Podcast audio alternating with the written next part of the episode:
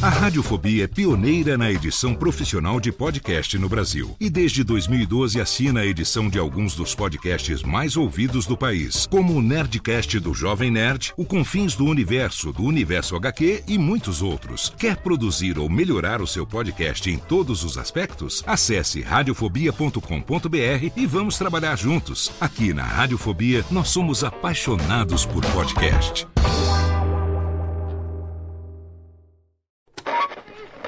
20 horas e 25 Sim, senhoras e senhores, está começando a partir de agora o primeiro Radiofobia. Hoje totalmente fenomenal, um programa especialíssimo apresentando pra você. Radiofobia, senhoras e senhores! Incrível, espetacular, nunca antes da história das internets se imaginaria. Mais uma edição do Radiofobia, sim! Eu quero mais palmas hoje, não? Quero muito mais palmas, porque hoje...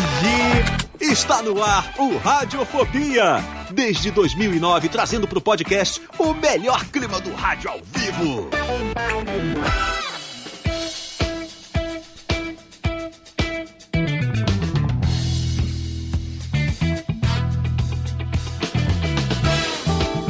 Saudações, ouvinte radiofobético. Eu sou Léo Lopes e tá no ar pela Radiofobia Podcast Network. Mais um episódio do seu Radiofobia Lens. Exatamente, Lens. Estamos aqui as, as vias de, numa linha reta, rumo aos 15 anos desta bodega. Trazendo convidados aqui do mais alto gabarito e hoje um programa que nós precisamos cumprir, na verdade, um é, é, pagar um pecado que nós cometemos e chamar esta pessoa, chamamos ele para falar de Big Brother antes de falar de si próprio. Falei, como? Precisamos conversar e conhecer a história de Givanildo, mas antes temos aqui pessoas dos mais variadas estirpes, começando pela menina que não vê a hora de pegar um pombo roxo na maquininha de pegar pelúcia. Menina Jéssica Dalcin está presente, eles. Não peguei um pombo roxo, mas peguei um Stitch roxo hoje, ó. Olha, eu, eu não sei. Tá bonito eu o negócio. Li- é Lila do Lily Stitch?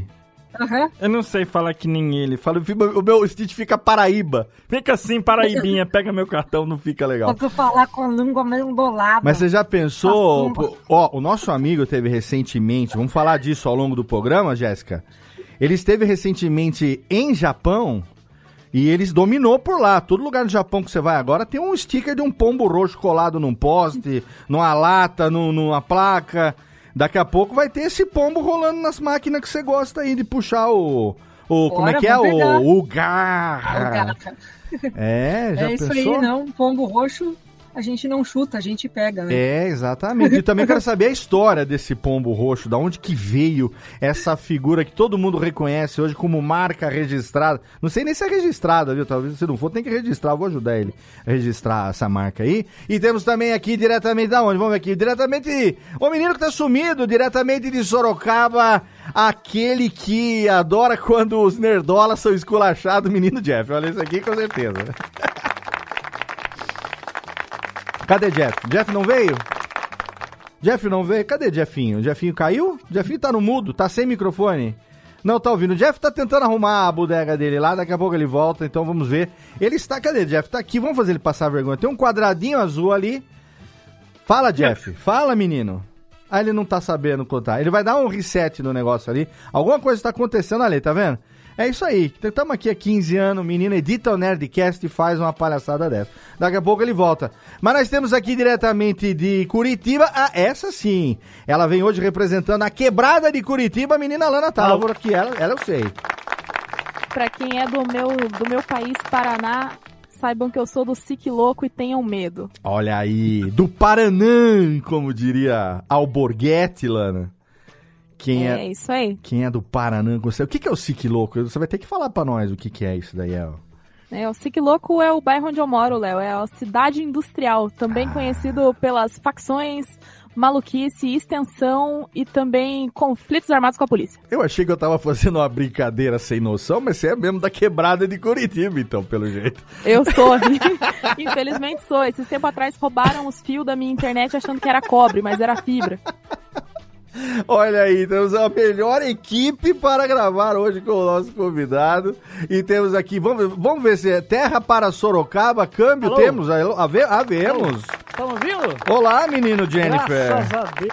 Aqui, rapaz, que deram um tiro no meu microfone aqui, tô brincando. Não, mas é que eu sou, eu sou da quebrada aqui de Sorocaba. Mas seu microfone tá zoadíssimo, Jeff. Tá Desculpa, zoadíssimo. Vai falando aí, aumenta o volume de algum Eu jeito tô- aí, vai Eu tô falando. tentando. Nó? Peraí. Ah, foi, agora Tô foi. tentando. Foi um ganho, aqui. aumentou um ganho aí, foi bom, foi bom. Melhorou? Melhorou? Agora, agora melhorou muito, melhorou, Melhorou? bem, melhorou. Ah, então vamos, vamos assim, então. Vamos É que, assim. é que, Léo, que eu tô começando agora, né, Léo? O Jeff faz Entrei uns 15 agora anos na aqui. Radiofobia. É, baixa um pouquinho agora que estourou, agora estourou, baixa um Entrei pouquinho. agora na radiofobia, sabe? Então eu tô aprendendo a mexer com esse negócio de É, podcast. muito, você passou os Não é? últimos dois meses aí, não vamos falar porque senão vai ser spoiler. É, não posso falar, Mexendo né? aí Posso num, falar, né? num programinha muito esperado pelos nerds aí. Talvez. Ah, eu, Léo, eu quero falar com um negócio aqui que eu tô muito Não feliz. pode, temos Nossa, NDA amigo. assinado com o Magalu, não pode. Ah, não, não, pode deixar Não que pode. aqui eu Mas não o vou que que falar. é nada. isso que quer falar? Só quero falar que eu tô muito feliz desse programa estar participando desse episódio, porque, Sim. pô, já chorei vendo um vídeo de load comics com seu pai. Ah, o da, depois a gente vai da falar casa disso. do pai dele, também Ah, chorei, também caraca, chorei, velho chorei também. É foda, né? A gente Porra. se vê muito nas histórias das pessoas, Porra, né? demais, E- cara. E ver esse tipo de coisa é muito da hora, então eu tô muito feliz Foda. de estar aqui e desculpa meu áudio bosta aí, gente. É, não, tá bom, melhorou agora, melhorou, melhorou. Melhorou? Então- Fica tranquilo, tá perdoado, tá perdoado, Então, porque o beleza. que vem por Nosso aí mano Jeff tá falando direto do palco de stand-up comedy dele. tá isso falando. é. Tá falando, tá Exatamente. fazendo a folga Não, de Pedro Duarte, agora vai fazer stand-up em Sorocaba. Inclusive, tava vindo pra cá. Ah, tô brincando, não tava vindo pra cá, não. Já moro aqui. É, o, será que o seu mic não tá do lado contrário, não, Jeff? A captação tá nas costas dele? Ô, Léo, não sou. Acho que eu não sou tão burro assim. é o Estácio que tá perguntando no privado aqui, eu tô fazendo o papel de perguntar. Mas deixa pra lá. E temos Tudo aqui bem. diretamente de Belém do Pará, esse sim, esse sim, se tem alguém aqui que sabe falar de quebrada, é o menino que mora do lado de Kreutzer. Já já ele vai dizer o que é menino Estácio. É isso aí. Pode falar, Estácio. Pode, pode falar que chegou a sua vez. Você pode falar. Ih, tá todo mundo cagado hoje, hein? O Estácio também não tá falando. Não, aqui que é uma, uma casa de, de ajuda, né? É, É, um momento de necessidade. Me ajuda, é, me ajudou muito na minha solteirice, viu? Me ajudou muito quando eu morei em Belém do É, Pará. Não eu- era eu não- casado ainda. Eu não, não tô exatamente numa quebrada, quebrada, quebrada, mas tem uma expressão aqui Hum. em Belém que é na ilharga. Eu tô na beira, na, Na, beirada. beirola, na beirola. Na ilharga. Muito bem, muito bem. E nós estamos então reunidos aqui hoje nesse dia festivo, porque ele esteve aqui num programa para falar sobre Big Brother. Isso é impa, imperdoável. Como não contamos ainda a história desse cara que se define como leitor de quadrinhos, devoto da cultura hip hop, mas um vândalo cultural Ah. se passando por nerd na descrição de seu twinto. E ele é tudo isso e muito mais. Recentemente ele deu voz para Homem-Aranha, estava lá nos, nos multiversos dos Aranha-Versos. Ele virou canon juntamente com o Cauê Moura do universo da Marvel agora. Tá lá no Desce a Letra Show, no seu canal Lodeando e marcou território com esse pombo roxo que eu já falei aí por várias cidades do Japão. Foi lá conhecer em One Piece os Kumamoto das coisas todas. Nós temos aqui a presença diretamente de São Paulo, meu amigo Loader! Ô, que honra, que honra, mano. Pra mim é sempre uma honra estar no meio dos gigantes, né? Porque eu não vou falar dinossauro, que parece que a gente tá falando que vocês são velhos. A pança, a pança, ó, a pança, gigante. gi- mas o gigante Léo é outra, aquele pequenininho. Aquele que tem o dedinho, o dedinho de Cheetos, dedinho de Cheetos. o gigante, né? Pô, muito obrigado pelo convite, Que mano. isso, Sou muito mano. fã de vocês tudo aí. Sem palavras, cara. sem Cara, palavras. obrigado você por ter aceito esse convite. É o seguinte, a gente tem a galera no chat, se você tá assistindo ao vivo no YouTube, manda sua pergunta pelo chat. Se você tá ouvindo no feed e perdeu a live, youtube.com barra radiofobia, vai lá, já se inscreve logo pra você saber quando vai ter a próxima gravação, que isso aqui já é ao vivo. Antes que podcast fosse aquele vídeo que as pessoas aí. fazem por aí, sabe? Então, a gente já fazia isso. Segura aí, vamos pro bloquinho de recadalhos. Você que tá no YouTube, não sai daí. Você que tá no feed, bloquinho de recados. Já já a gente volta com o load hoje no Radiofobia, yes!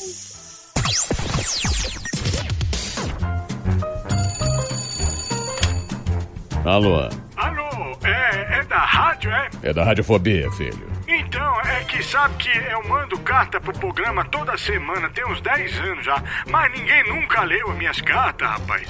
Carta, lindo. Sério? Em pleno século XXI? E você ouve onde? No gramofone? Mas não tem nenhuma carta por aí, não, é? Ah, eu queria tanto ouvir o meu nome no programa. Tá, e qual é a sua graça? É Ostrogésilo. Ostrogésilo.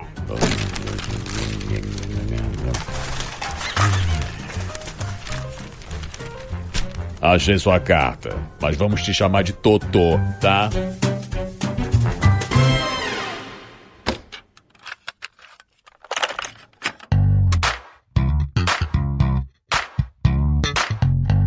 E vamos rapidamente para nossa sessão de recadalhos deste episódio totalmente fenomenal com o nosso amigo Load. Segura até o final porque tem muita história legal. E olha, o Load é um cara sensacional, passou por muito perrengue, tá trazendo uma experiência fantástica pra gente aqui. Foi muito legal esse papo, então espero que você curta e ouvir tanto quanto a gente curtiu gravar com o nosso amigo Givanildo. Mas antes de entrar no papo, eu quero aqui deixar, é claro, alguns recados para você, começando pelo nosso parceiro de 13 anos de hospedagem, HostGator. Sim, quem diria quando lá em 2010 a gente começou a hospedar o site da Radiofobia, na época ainda era só o podcast Radiofobia, não tinha curso de podcast, não tinha Radiofobia Podcast Network, não tinha nada disso. A gente começou a hospedar lá em 2010 com HostGator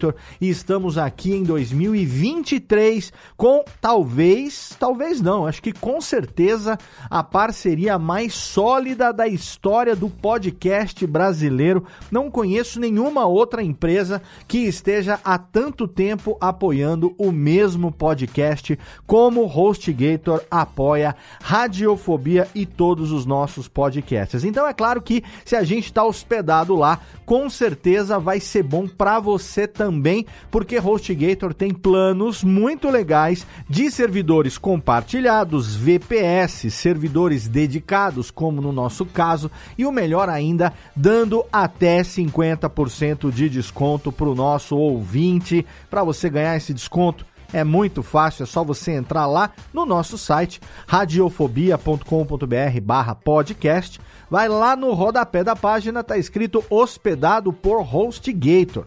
Você pode clicar ali ou então na postagem individual de qualquer episódio. Você vai encontrar lá um super banner com o Snap, que é o jacarezinho mascote da empresa, e aí você vai ser direcionado para nossa página de parceiro para você poder garantir até 50% de desconto no seu plano de hospedagem em HostGator.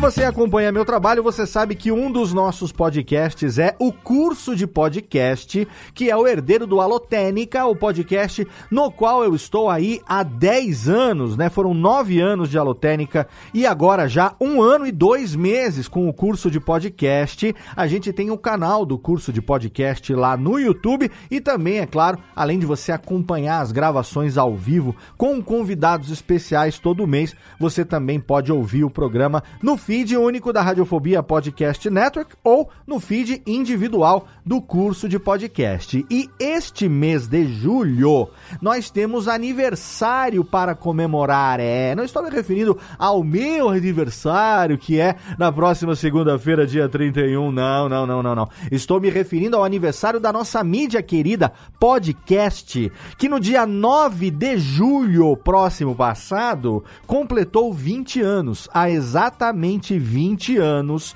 o primeiro podcast era gravado. E essa história, que se você acompanha também o Cast News, que é o nosso podcast semanal de notícias para podcasters, você ouviu parte dessa história, a gente gravou um episódio especial do curso de podcast para fazer uma reflexão sobre os primeiros 20 anos de existência do podcast. Por que primeiros 20 anos? Porque é uma mídia que tudo indica vai durar muito e muito tempo. E para bater esse papo, eu fiz, é claro, uma live, como sempre, lá no canal do curso de podcast no YouTube, recebendo dois amigos queridos de gerações diferentes. O primeiro deles, Gabriel Tuller, um editor, produtor jovem, que é um cara que ajudou muita gente grande aí, como por exemplo a galera do Flow. O Gabriel Tuller foi o cara que ajudou os caras lá no começo a se estruturarem para fazer o que os caras estão fazendo aí há algum tempo já com muito sucesso. O Gabriel Tuller, que é parceiro nosso aqui,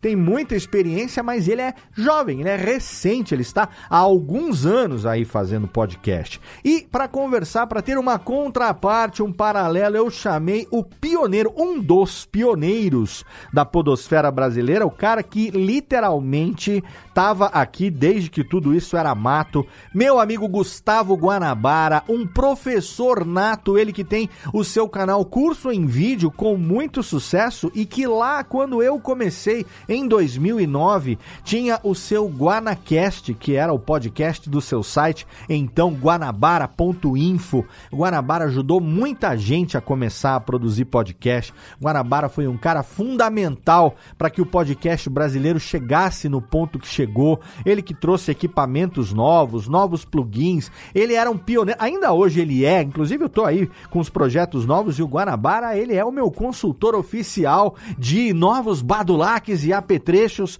para setups diferentes. Pois esse papo com Gabriel Tuller e Gustavo Guanabara foi o tema do episódio número 14 do curso de podcast, o episódio deste mês de julho. Então, para você poder ouvir, tem o link na postagem do episódio, é claro, para o feed do curso de podcast, você que quer ouvir em áudio, ou então, se você quiser assistir o vídeo dessa live e ver ali os rostos lindos dos meus convidados, é só você entrar lá porque a live tá na íntegra no canal do curso de podcast no YouTube.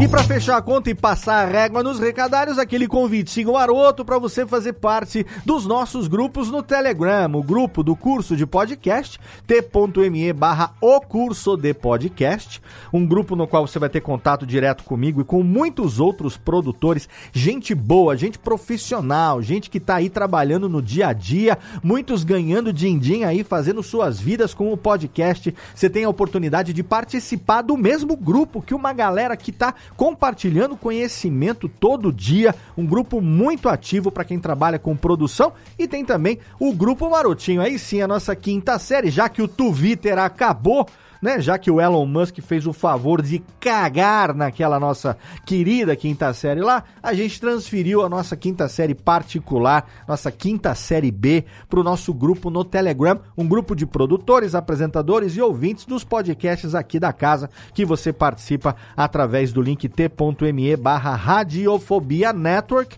os dois grupos inteiramente de grátis para você poder interagir com a gente. Esse grupo aí da Radiofobia Network é um grupo de mandar meme, mandar piadoca, fazer jabá do seu programa, receber ali em primeira mão as artes dos episódios, os links das lives e ter contato com a gente ali também no dia a dia para dar uma desopilada, porque nem só de assunto sério vive o homem. Belezinha? Então agora a técnica roda a vinhetinha, chama de volta os meus amigos e também nosso querido Givanildo Oloud pra gente poder ouvir a sua história fenomenal. Não deixa também de curtir lá o vídeo da live, tem lá a live também. Todos os episódios do Radiofobia são gravados através de uma live no canal da Radiofobia no YouTube, youtube.com/barra Radiofobia. Vai lá para você curtir esse papo com o Load aqui hoje no seu Radiofobia, aliás. Olha bem, olha bem, conhece.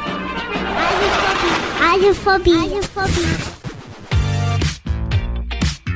Tamo de voltinha, tamo de volta aqui, claro, sem perder tempo, porque hoje temos a figura de Givanildo Silva. Olha, eu achava que quando eu vi lá no, no, no canal o, o Givanildo, eu achei que fosse uma piada, alguma coisa, mas Givanildo é o nome dele mesmo. E, e, eu não sabia, eu fui pesquisar. Primeira vez que eu fiquei sabendo de sua pessoa, seu Load, não foi quando você começou a ser convidado por nossos amigos jovem nerds para participar lá do programa e tal.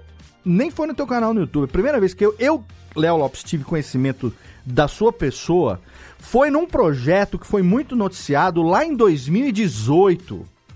Quando você e. Quem era o. Era o, o Wagner, Loud, Loud. né? O Loud estavam fazendo o projeto Rap em Quadrinhos, que vocês botavam os cantores brasileiros de rap e, como se fossem os super-heróis na capa. Cara, eu achava. Gente nerdão, né? Geek nerd, enfim, da vida inteira. Quem, quem conhece a gente sabe. Eu falei, cara, que a primeira vez quando eu vi o Emicida de Miles Morales numa capa de quadrinho, falei, cara, que genial esse negócio. Foi aí que eu conheci o seu, seu trampo pela primeira vez. É, e aqui cada um vai ter hoje a oportunidade de, de contar também, de tietar. Tem uma galera aqui que é fã de verdade do Load. isso. Falou, ó, é, inclusive o Estácio tem uma amiga que tem um amigo que é irmão de uma amiga que te mandou um recado. Ele vai daqui olha a aí. pouco. É, é muito bem relacionado o Estácio, pra você ver. Curioso. É, ele vai ter qua- 32 graus de distância.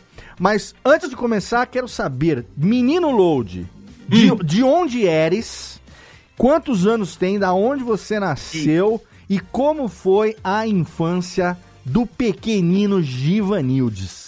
Caraca, cara. Texto no Globo Repórter. No Globo Repórter de onde? é? Givanildo por Givanildo. Eu ia, eu ia fazer assim a abertura. Ele se apresenta como nerd, mas não ia dar muito certo.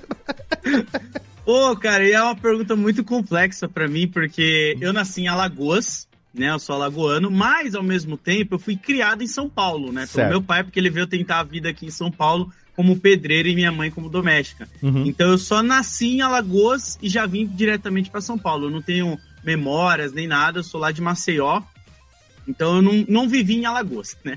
Eu cresci a minha vida inteira em Goianás, na cidade de Tiradentes, e pulando de gaio em gaio, porque eu já morei em Ferraz de Vasconcelos, já morei, já morei também no Jardim São Pedro, em vários outros lugares, mas sempre ali naquela região da Zona Leste.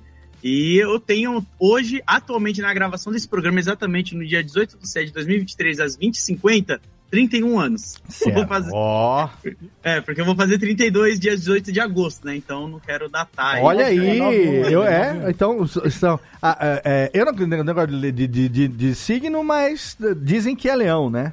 É, Então, dizem. é. É. é, mas entra nisso também. Eu não acredito em signo também, eu só É. gostava do Aiora de Leão, porque era a armadura que todo mundo pagava Eu gostava para os de. Quando falavam pra mim que eu era de leão, eu gostava, porque primeiro que meu nome é Leandro, que significa Ah. homem-leão, né? E segundo, porque eu achava que tinha a ver com o Lion dos Thundercats. E aí Ah, é era verdade. que me falava, pô, leão é bacana porque o Lion é legal, olho de Tandera, aquela coisa toda, entendeu? Mas atualmente meu signo é dinossauro com ascendente em dragão. É, já que não existe, a gente é o que a gente quer, né? É, Exatamente. É isso que vale. Mas, ô Lodi, aí, é, quero- assim, o, o- a tua infância foi em várias, várias periferias de São Paulo, né? Sim. E assim, você é um cara que é, é, surgiu muito nessa pegada, é, na internet que eu digo, surgiu muito nessa pegada de quadrinho, música, né? Cultura pop, geek e tal. É, como que começou isso, assim? Porque com 31 anos, é, você é de uma idade que ainda pegou um pouquinho da era antes de internet ser Sim. um lance popular e tal. E a gente sabe que na periferia é muito mais complicado ainda. Hoje já é. Imagina 30 anos atrás você ter acesso aos bagulhos e tal, computador, rolê, internet. É, como, como que foi? O que, que você queria fazer quando era moleque? Qual era a, a- tua, a tua onda?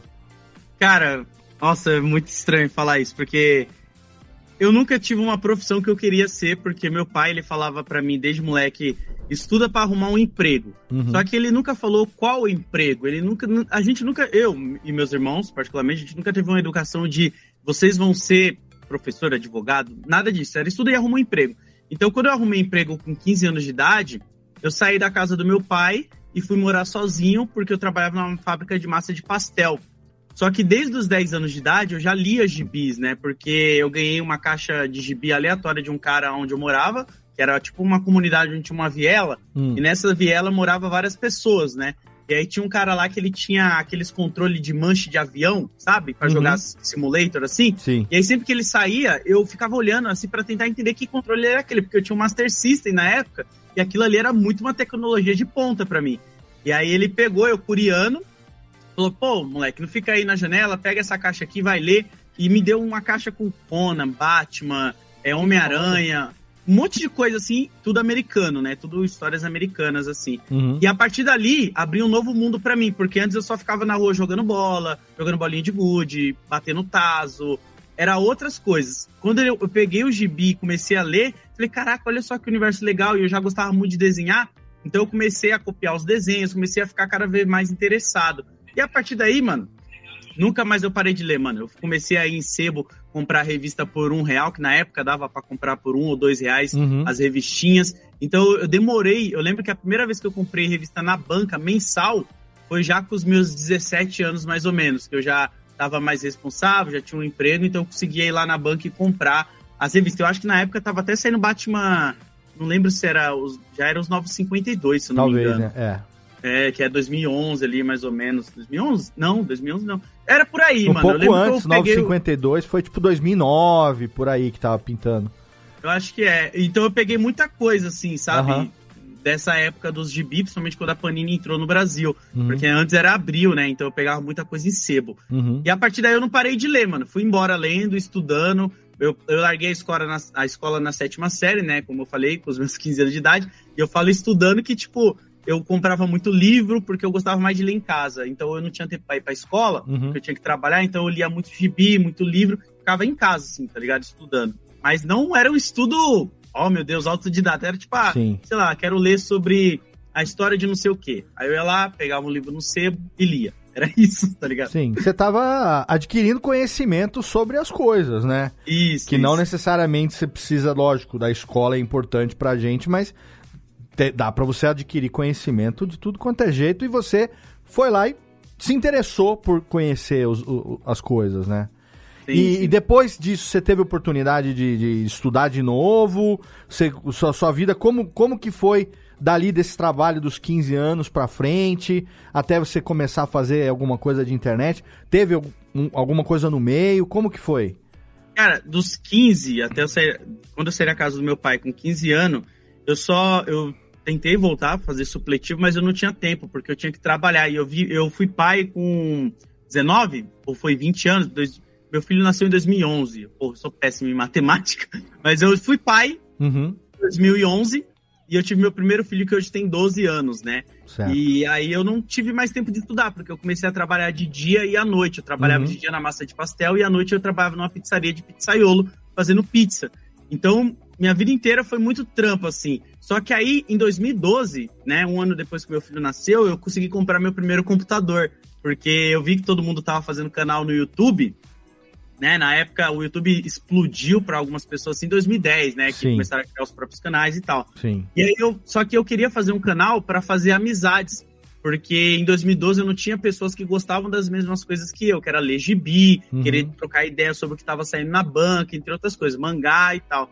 E aí eu falei, pô, se eu montar um canal no YouTube, do mesmo jeito que essa galera faz fanpage no Facebook e farma uma galera, se eu conseguir umas cinco pessoas ou seis para ser meus amigos, da hora, eu fiz umas amizades. Uhum. Então eu comecei meu canal aí, em 2012, eu trabalhava de dia à noite, e aí quando eu chegava do trabalho, eu gravava um vídeo falando o que, que eu tinha comprado na banca. Uhum. Na época, os meus conteúdos eram assim: ah, tá lançando Homem-Aranha Superior, o valor tá, sei lá, 3 reais na banca, vale a pena você comprar por isso, isso e isso. Foi por isso que era Load Comics?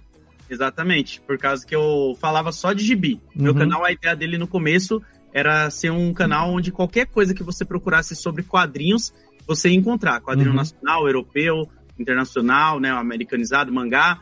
Era essa vibe, sabe? Jogo, só jogo de quadrinho. Tanto que eu falava que o meu canal, ele não era igual ao do Jovem Nerd ou o próprio Omelete, porque eles eram canais de cultura pop, né? Eles falam de cinema, eles falam de várias outras vertentes. O meu era só gibi. A Ô, pessoa não ia achar nada além disso. Load, nessa época você conseguia acesso. É que assim, é, tipo, eu, a gente aqui na, na Radiofobia, a gente edita também o Confis do Universo, então a gente tá muito por dentro também desse, Da desse hora. assunto de quadrinhos, É. né? Já editamos, já editamos o Load lá, né? Já, já editei. E aí, é, e aí, tipo assim, a gente sabe como que o acesso a quadrinhos europeus é uma coisa meio até recente, né, no Brasil. E Sim. você, nessa época, 2012, já tinha facilidade para conseguir acesso a, a esses quadrinhos?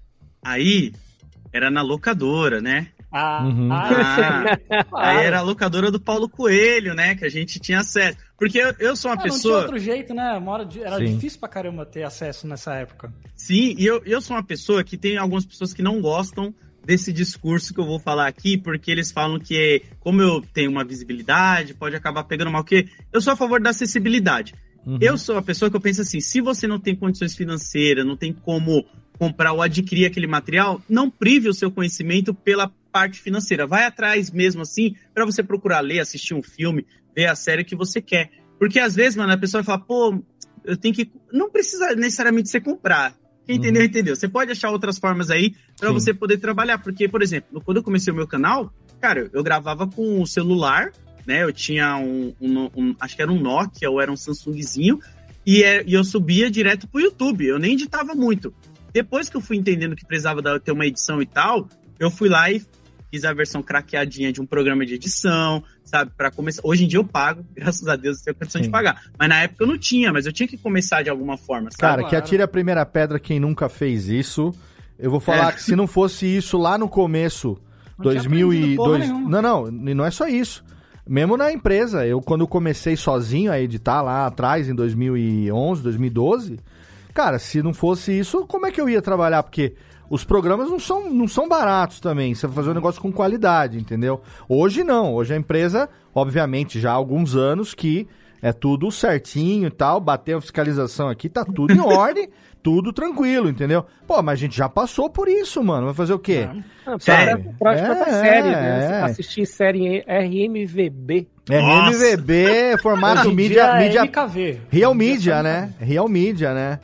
Nossa é. senhora, nossa, lembrou Assisti da época do Lost. Naruto, Cara, né, lembrou da época que em 2002, 2002, não, não, não, 2002 não, ô louco. 2002, 2000 e, dois, peraí, peraí, peraí, 2007, 2008, por aí, na época do Lost, um amigo hum. meu, meu amigo meu tinha um Xbox One ainda, aquele, aquele tijolão, e ele me ensinou, cara, aonde que a gente baixava é, episódio do Lost em RMVB, aí, os episódios tinham 120 mega por aí. Nossa. Em RMVB já legendado.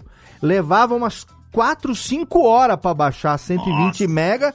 Aí eu, eu, colocava no meu computador via cabo de rede no Xbox para eu poder assistir na televisão da sala, uma Não. televisão de tubo de 20 polegadas. Eu me, fazer um curso, né, eu me achava o rei dos hackers fazendo isso, você não tá entendendo.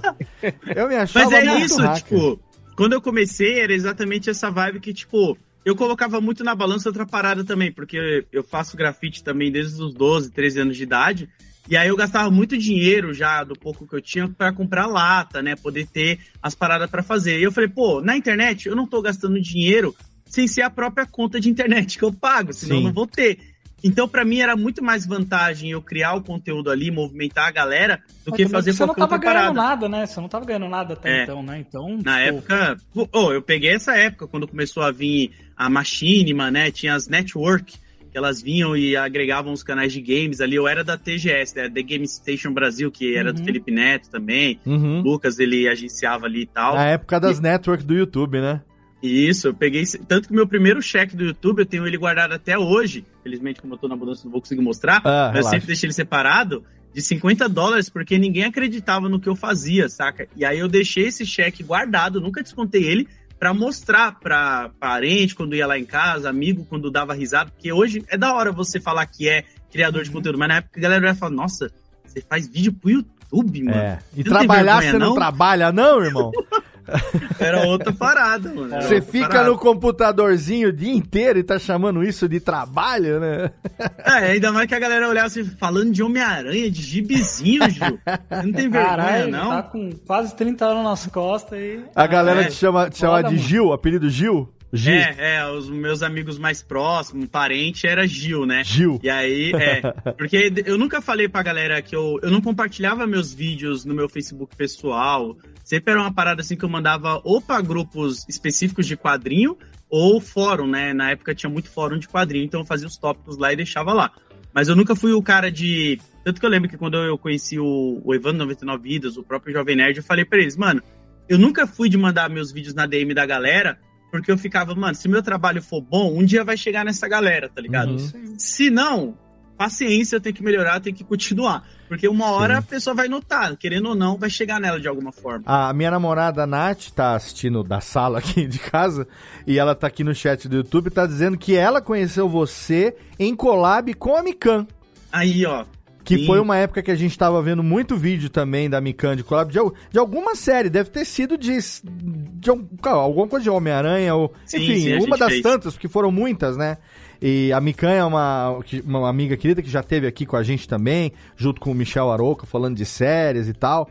É, e a Mikan, adora fazer collab com a galera, trazendo a opinião de quem acompanha aquele conteúdo com mais é, detalhe, com mais aprofundamento, né? E... Não, e a, e a Mikan, cara, eu falo, eu sou uma pessoa muito grata. A Mikan, o Evandro do 99 Vidas, o Rafa, que foram pessoas que quando eu não era ninguém, sabe? Tipo, eu tinha lá meus 50 mil O inscritos. Evandro assim, e quem mais que cortou a hora que você foi o falar? Rapadura Cast, Ah, tá. o, o Jurandir do Rapadura, Sim. o 99 Vidas, a Mikan. Uhum. Quando eu não era ninguém assim, que tipo, porra, só tinha 50 mil inscritos, ninguém se importava tanto com o nicho de quadrinhos, eles me chamavam pra gravar, sabe? Eles sempre estavam me dando a mão, me ajudando em evento, em como conversar, entre outras coisas. Então, pô, é o que eu falo pra galera. A diferença minha para vários outros criadores de conteúdo que tem, assim, que vem de periferia também, é que eu tive a oportunidade, sabe, de Uhum. mostrar o meu trabalho em alguns veículos que já estavam estabelecidos aí por um bom tempo. E aí, é saber usar essa oportunidade, né? Dar o seu melhor ali, ó. Porque é isso, mano. Você vai ter ali seus 10 minutos ali de vídeo pra caprichar, né? Sim. Esse trampo que você fez do Rap em Quadrinhos com, com o Loud foi em 2018, né? Isso. Como que vocês conheceram até chegar nesse rolê? Como é que foi? Porque aí você idealizou junto com ele, ele desenhava, e vocês tinham as ideias. Como, como que se deu esse, esse rolê? E como que chegou nisso, né? Você foi o canal crescendo, você foi fazendo amizades e tal. Como que chegou nesse rolê? Cara, o Rap em Quadrinhos foi muito louco, porque a ideia ela já vem há muito tempo, tipo, acho que desde 2016, mais ou menos, assim. E aí eu chegava em alguns amigos quadrinistas nos eventos e trocava ideia. Falava, pô, tô querendo fazer um projeto que era colocar os rappers como super-heróis. Porque lá nos Estados Unidos já tem isso, sabe? Aham. A galera lá americana faz bastante. A Marvel tem um projeto que ela lançou em 2015, que é as capas de hip hop dos álbuns americanos sendo homenageados por heróis. Uhum. E saiu dois encadernados, você acha pra comprar e tal. O Exo Alonso que projetou tudo isso e tal. E aí eu conheci o Wagner colando Lambi Lambi, porque ele cola, ele colava uns Lambi Lambi na rua, uns stickers. E aí ele tava andando na CCXP e eu vi o sticker dele colado no caderno. Falei, pô, você que é o cara que cola esses sticker e tal? Ele, sim. E aí a gente começou a conversar. Aí eu falei pra ele a ideia. Eu falei, mano, eu tenho uma ideia que é colocar rappers como super-heróis. Aí ele falou, mano, eu fiz uma parada assim, só que é com punk. Eu coloquei uns personagens da Marvel, uns personagens de punk. Eu coloquei uns cantores de punk como personagens da Marvel e tal. E aí ele fez uma série e expôs lá no João Gordo. E eu falei pra ele, cara, eu acho que essa ideia é legal, mas com o rap, do jeito que eu tô pensando, a gente podia fazer uma parada bem maior. Uhum. E aí ele abraçou a ideia. E aí a gente ficava direto, eu, a gente fez uma lista, se eu não me engano, era 160 artistas que a Caraca. gente gosta do rap nacional. E o que cada um seria. E por que cada um seria aquilo. Então a gente ficava trocando toda hora mensagem um com o outro, e tipo, pô, beleza, por que, que o Emicida vai ser o Miles? Aí a gente criava toda uma linha de narrativa, desde Que a legal. época que o Miles foi. O Miles, ele surgiu em 2011. Aham. O Emicida é 2009, a primeira mixtape dele. E a forma que cada um foi, não negligenciado nem a palavra certa, mas recusado pelo meio onde eles estavam inseridos, porque o Miles, a galera olhava meio, ah, tá matando meu Peter tradicional, isso daí não é legal, eu não gosto. A galera do Ainda rap... olha, né? Ainda olha, né? É, é, isso aí, meu Deus do céu. Ó, antes, entender, de, né? antes de subir aqui pra gravar, eu tava jantando, comendo um negócio, uma saladinha, e- junto com a Nath, assistindo o vídeo de vocês colachando o caboclo que tava atacando o pau no Miles e, e falando do Ben Riley, não sei o que, defendendo Sim. o Super Choque e tal. Eu- aí eu falei assim, é legal que eu já tô dando um esquenta pra gravação. já tá se preparando. Porque aconteceu isso nos quadrinhos, sempre aconteceu com qualquer outro tipo de personagem. E o Emicida, a gente enxergou ele da mesma forma, porque quando ele surgiu em 2009, a galera falava, ah, eu não gosto dessa nova escola. Chamava ele na época da nova escola do rap. Falava que o rap dele não era igual aos antigos, dos anos 90 e tal. E aí a gente foi traçando esses paralelos, assim, Legal, sabe? cara. Como cada um foi crescendo no meio e se tornando protagonista da própria história. E aí a gente fez isso com vários outros artistas, né? E aí o João Gordo, ele foi um cara que ele já era bem próximo do Wagner, né? E aí ele falou, pô, faz a estreia dessa exposição de vocês aqui na, no Central Panelaço que ele tinha lá na, no bairro do Bexiga. E aí, mano, pum, explodiu assim. Não esperava, mano. A gente. Eu falei pro Wagner, se der alguns RT no Twitter, vai ser legal, vai divulgar a sua ilustração, você vai arrumar mais trabalho. E vai ser legal porque eu vou conseguir realizar um sonho que eu queria, que era fazer esse projeto. Sim. Tanto que eu falei pra ele. Até hoje ele fala, ele zoa isso. Eu falei pra ele, Wagner, se sair der dinheiro, eu nem quero, irmão. Pode pegar, pode ficar tranquilo, porque você que tá desenhando e tal. E aí eu mantive a palavra até hoje, tanto que, tipo, mano, é da hora ver como ele cresceu pra caralho, porque a gente começou a fazer exposição em vários eventos, museu, sabe? Foi exposição para vários outros lugares do Brasil, não ficou só em São Paulo, já foi pro Rio, foi, se eu não me engano, para Salvador também, para Santos. Tem vários lugares que a galera acabou levando o projeto assim de uma forma bizarra, que a gente não esperava. Cara, é muito foda. Negrali de Tempestade, Mano Brown de é, Pantera Pantera, Negra. Cara, é animal. E assim, é, é, na, na pesquisa que eu tava fazendo aqui, pra puxar uns assuntos da, da pauta, da sua história, pô, fui cair numa matéria da revista Galileu, mano, do Globo, contando desse rolê. É, então, pô, é, é muito legal, porque, sabe, será que se alguém vê se tiver uns RT, o negócio teve um puta de um destaque, né? Sim, a gente foi na TV que Eu te Cultura. conheci nesse rolê de, de aparecer na mídia, a gente acompanhar lá os rolês de quadrinho, as hashtags, a gente é muito amigo também é, dos meninos do 99 Vídeos, do Evandro e tal.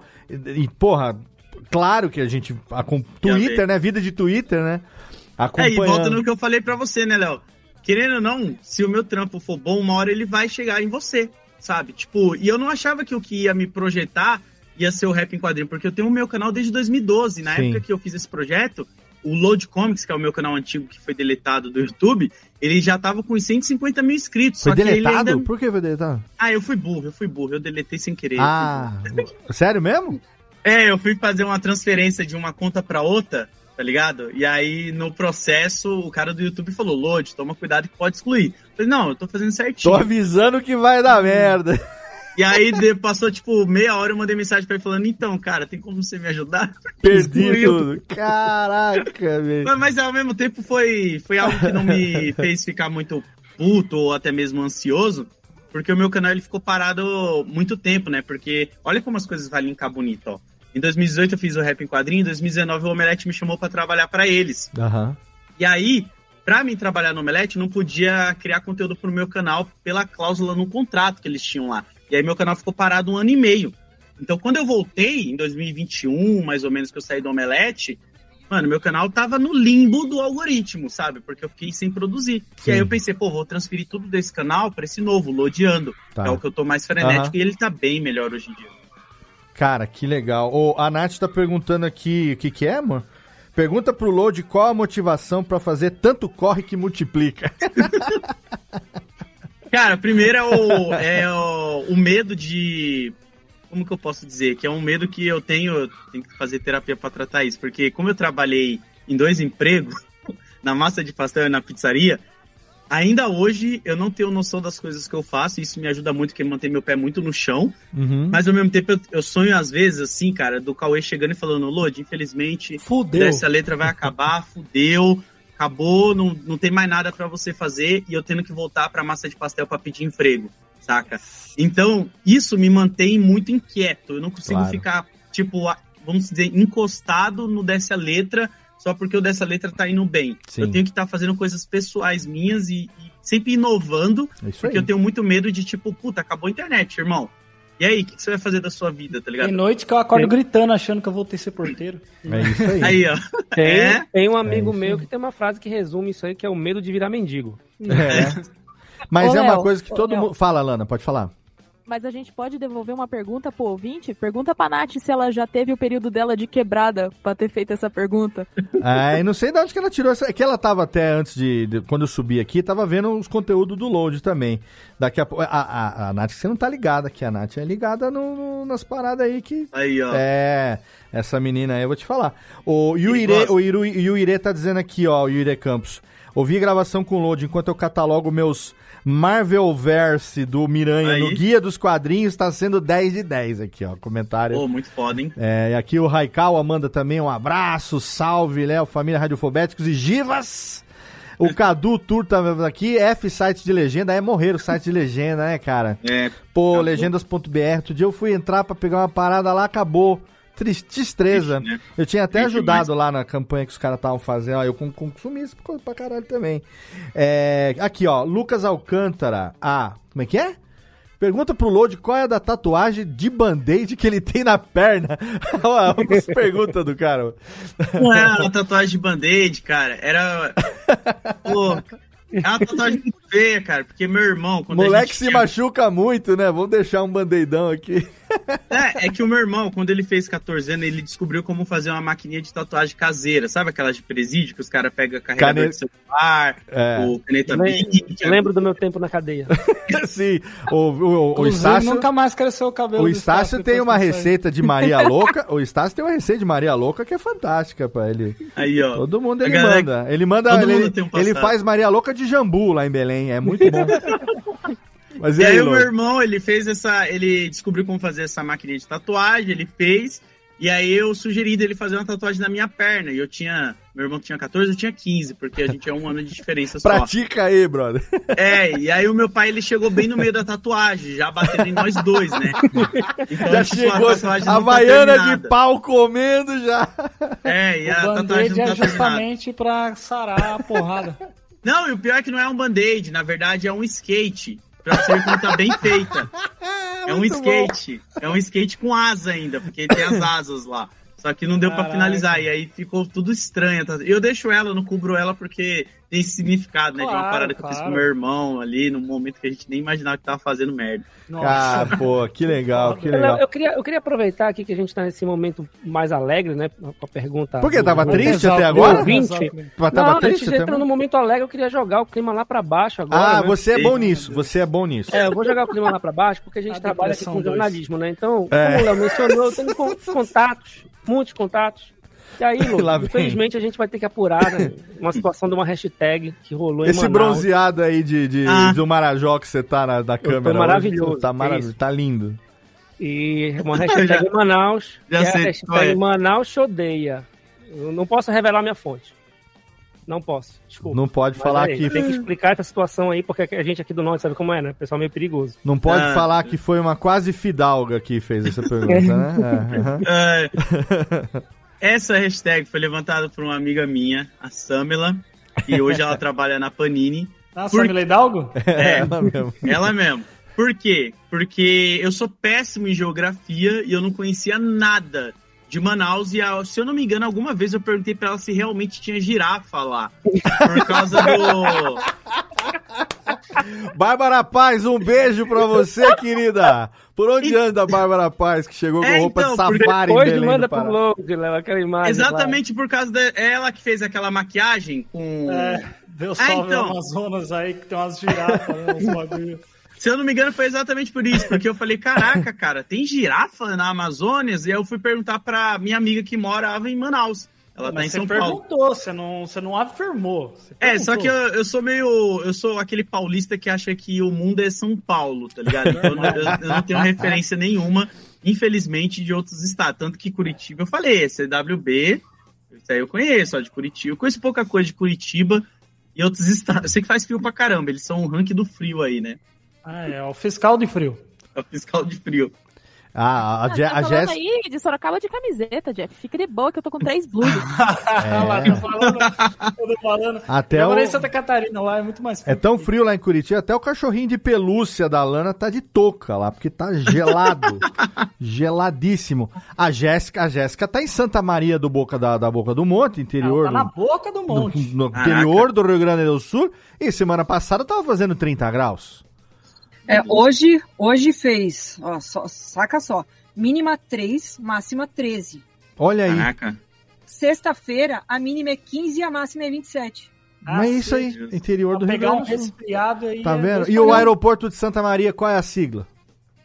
Hum, É RIA, RIA. Olha aí, Ria. Vamos de Gru para Ria.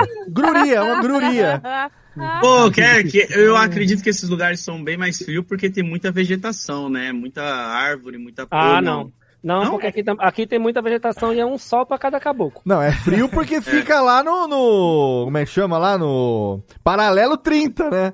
Aquela, aquela é coisa de frio Cleiton e porque- Cledir ali embaixo. Aqui é frio porque a população tem coração de gelo. Isso é verdade. o curitibano não, não te olha no olho e não te abraça. É verdade, Jeff. Vou te evitar o quanto eu puder a minha vida inteira. Olha aí, olha aí. Em breve eu estarei em Curitiba e vou lá, vou dar um abraço quentinho, Ilana. Eu e e Nath estaremos em breve em Curitola. É, Estamos no aguardo. estaremos aí. Eu queria fazer uma pergunta. Pergunte. Valdir, Por favor. co- tem alguma coisa que você lembra em termos de, de quadrinhos, assim, que ampliou o teu horizonte imaginário, assim, aquilo que você falou antes, né? A- os quadrinhos como meios de conhecer outras realidades que talvez de uma outra forma você não fosse conhecer. Sim. Teve algum que teve uma, um papel mais importante como um divisor de águas, assim, pra você? Cara, tem um que é meio bobo. tal- Não sei se vai ser exatamente a sua resposta, mas é um que eu sempre me emociono. Eu leio ele uma vez por ano, que é o Homem-Aranha Azul, que é a história do Peter com a Gwen. E ele mostra como ele ainda tem um respeito muito grande pelo relacionamento deles, né? Porque é uma história sobre o Dia dos Namorados Uhum. e tal. E esse foi o primeiro quadrinho que eu lembro que eu chorei quando eu li. E não tem muito a ver, porque é uma história de romance e tal. Mas como eu já era casado, eu já tinha uma esposa, né? Na época era minha ex-esposa e tudo. Uhum. Eu achava muito legal a vida do Peter Parker, sabe? Por ele ser um cara que, tipo, ele tinha que trabalhar, estudar, arrumar dinheiro para comprar uma moto, cuidar da tia e ainda ser o Homem-Aranha. Então eu achava isso muito louco porque eu me enxergava nessa realidade. Obviamente eu não era um Homem-Aranha, mas eu tinha que trabalhar, tentar ajudar meus pais. Agora você é. Agora você é. Agora, agora eu posso falar que eu sou. É. Mas na época, essa história foi a que mais me abriu a cabeça, assim, sabe? Porque eu demorei muito. Tirando X-Men, que tem muita história de X-Men que a gente tem ali pautas, né? Sobre racismo, identidade, entre outras coisas. Mas eu lembro de chorar, sabe? E falar, caraca, essa história mexeu com algo que eu não tava esperando, assim. Foi Homem-Aranha Azul. Opa, eu li no seu Instagram hoje ainda alguém comentar que X-Men não, nunca foi político. Ah, ele está do inventando céu. pauta. É. Olha aí. Nossa, cara. aí também. Vai ter, vai ter react, vai ter react disso aí também, hein? É. Ah, meu, eu queria entender, cara, porque, tipo assim, às vezes eu entendo as Se tem uma que coisa assim, que ah, X-Men foi, é político desde o começo. É, e eu até falo que eu entendo as pessoas que olham assim e falam, ah, mas eu não quero falar da política que tem, eu quero ficar só com as lutas. Aí eu falo, ah, beleza, Só tudo bem. Beleza, Vamos falar do É. fascismo, então. Vamos falar, vamos falar da, da é, como é que fala, do Holocausto, então, porque X-Men tem tudo a ver com, isso, com Sim, esses assuntos. só que eu né? acho estranho a pessoa falar que não tem. Sabe? A pessoa É. falar, não, não Antissemitismo, tem. tudo isso É, tá nos quadrinhos, fica cara. naquela camada mais, né, tipo... Mas é aquilo que o Load fala e a gente assina embaixo. O Nerdola tem que acabar. Tem. Assim como o velho e o jovem, o Nerdola tem que acabar também. Eu sou da política Pô, aqui, tem que você- O negócio é todo mundo. pessoal, o pessoal só quer saber de porradaria, mas não compra um lango-lango, pô. É, ó, saudades, saudades, lango lango. Ô, Não, e é bizarro, porque eu tenho certeza que a maioria da galera que tá aqui, não querendo chamar vocês de velho mais uma vez, Ah, mas aqui. vocês pegaram Tô a geração que o nerd era estranho, era o, o excluído da lógico, era sociedade. CDF antes de ser nerd. Mas parou É. de ser, Lodi? Aí que muda, porque, tipo, Mudou o O- conceito de estranho, na verdade. É, porque o, parece que volta a frase do Paulo Freire, né? O sonho do opre- o oprimido é ser o opressor. E, tipo, parece que eles estão querendo cada vez mais fazer o que a galera faziam com eles, só que com outros tipos de pessoas, né? A galera LGBTQIA, a galera negra, as- principalmente as mulheres, eles são misóginos pra caramba. Esse fica, caraca, cara, não era muito mais legal todo mundo tá junto, brincando, entendendo ali, vivendo em comunhão? Não, não, não. Ah, Aí- esses caras Red Pill que odeiam a mulher aí, com certeza aqueles caras que não pegavam ninguém que achavam que a culpa era da mulher. Porque, pô, É, como assim? pelo amor de Deus, cara. E é, e é bizarro, porque eu acho que o Brasil, aí já entrou um pouco low de chato político, né? O Brasil tem um grande problema com interpretação de texto, eu acho, saca? Parece que as pessoas elas não são incentivadas a ter uma educação questionadora e pensar. Não tô falando questionar de você questionar o seu professor. Eu tô falando de você questionar aquilo que você tem uma dúvida quando você acabou de ler. Então, se você lê uma história, você questiona, professor, por que, que esse personagem tá falando isso? E aí o professor te ensinar, sabe? Te abrir um caminho para um pensamento mais crítico. E aí eu acho que é aí que tá. E aí esse é um problema, obviamente, de educação, que não é culpa dos professores, e sim do sistema. Caralho, olha aí. Aí sim do sistema educacional. Ah, vou, fa- vou, vou falar em- vou falar aqui de enquanto, né, da minha classe aqui, né? Aí, ó. Vou falar. Ah, é- aí, ó, professor, o por lance, favor. o lance é o seguinte. Também me inscrevo, também me inscrevo. O lance é o seguinte, Lourdes, tipo assim, principalmente o professor de ensino fundamental. a necessidade de se saber muitas coisas. O professor de ensino fundamental é um cara muito generalista. Então, existe essa necessidade de se saber muitas coisas. Eu tive uma experiência, falando de quadrinhos especificamente, que eu montei um projeto lá na, na, na escola, em que a única referência de quadrinhos que a professora de língua portuguesa tinha era de Turma da Mônica.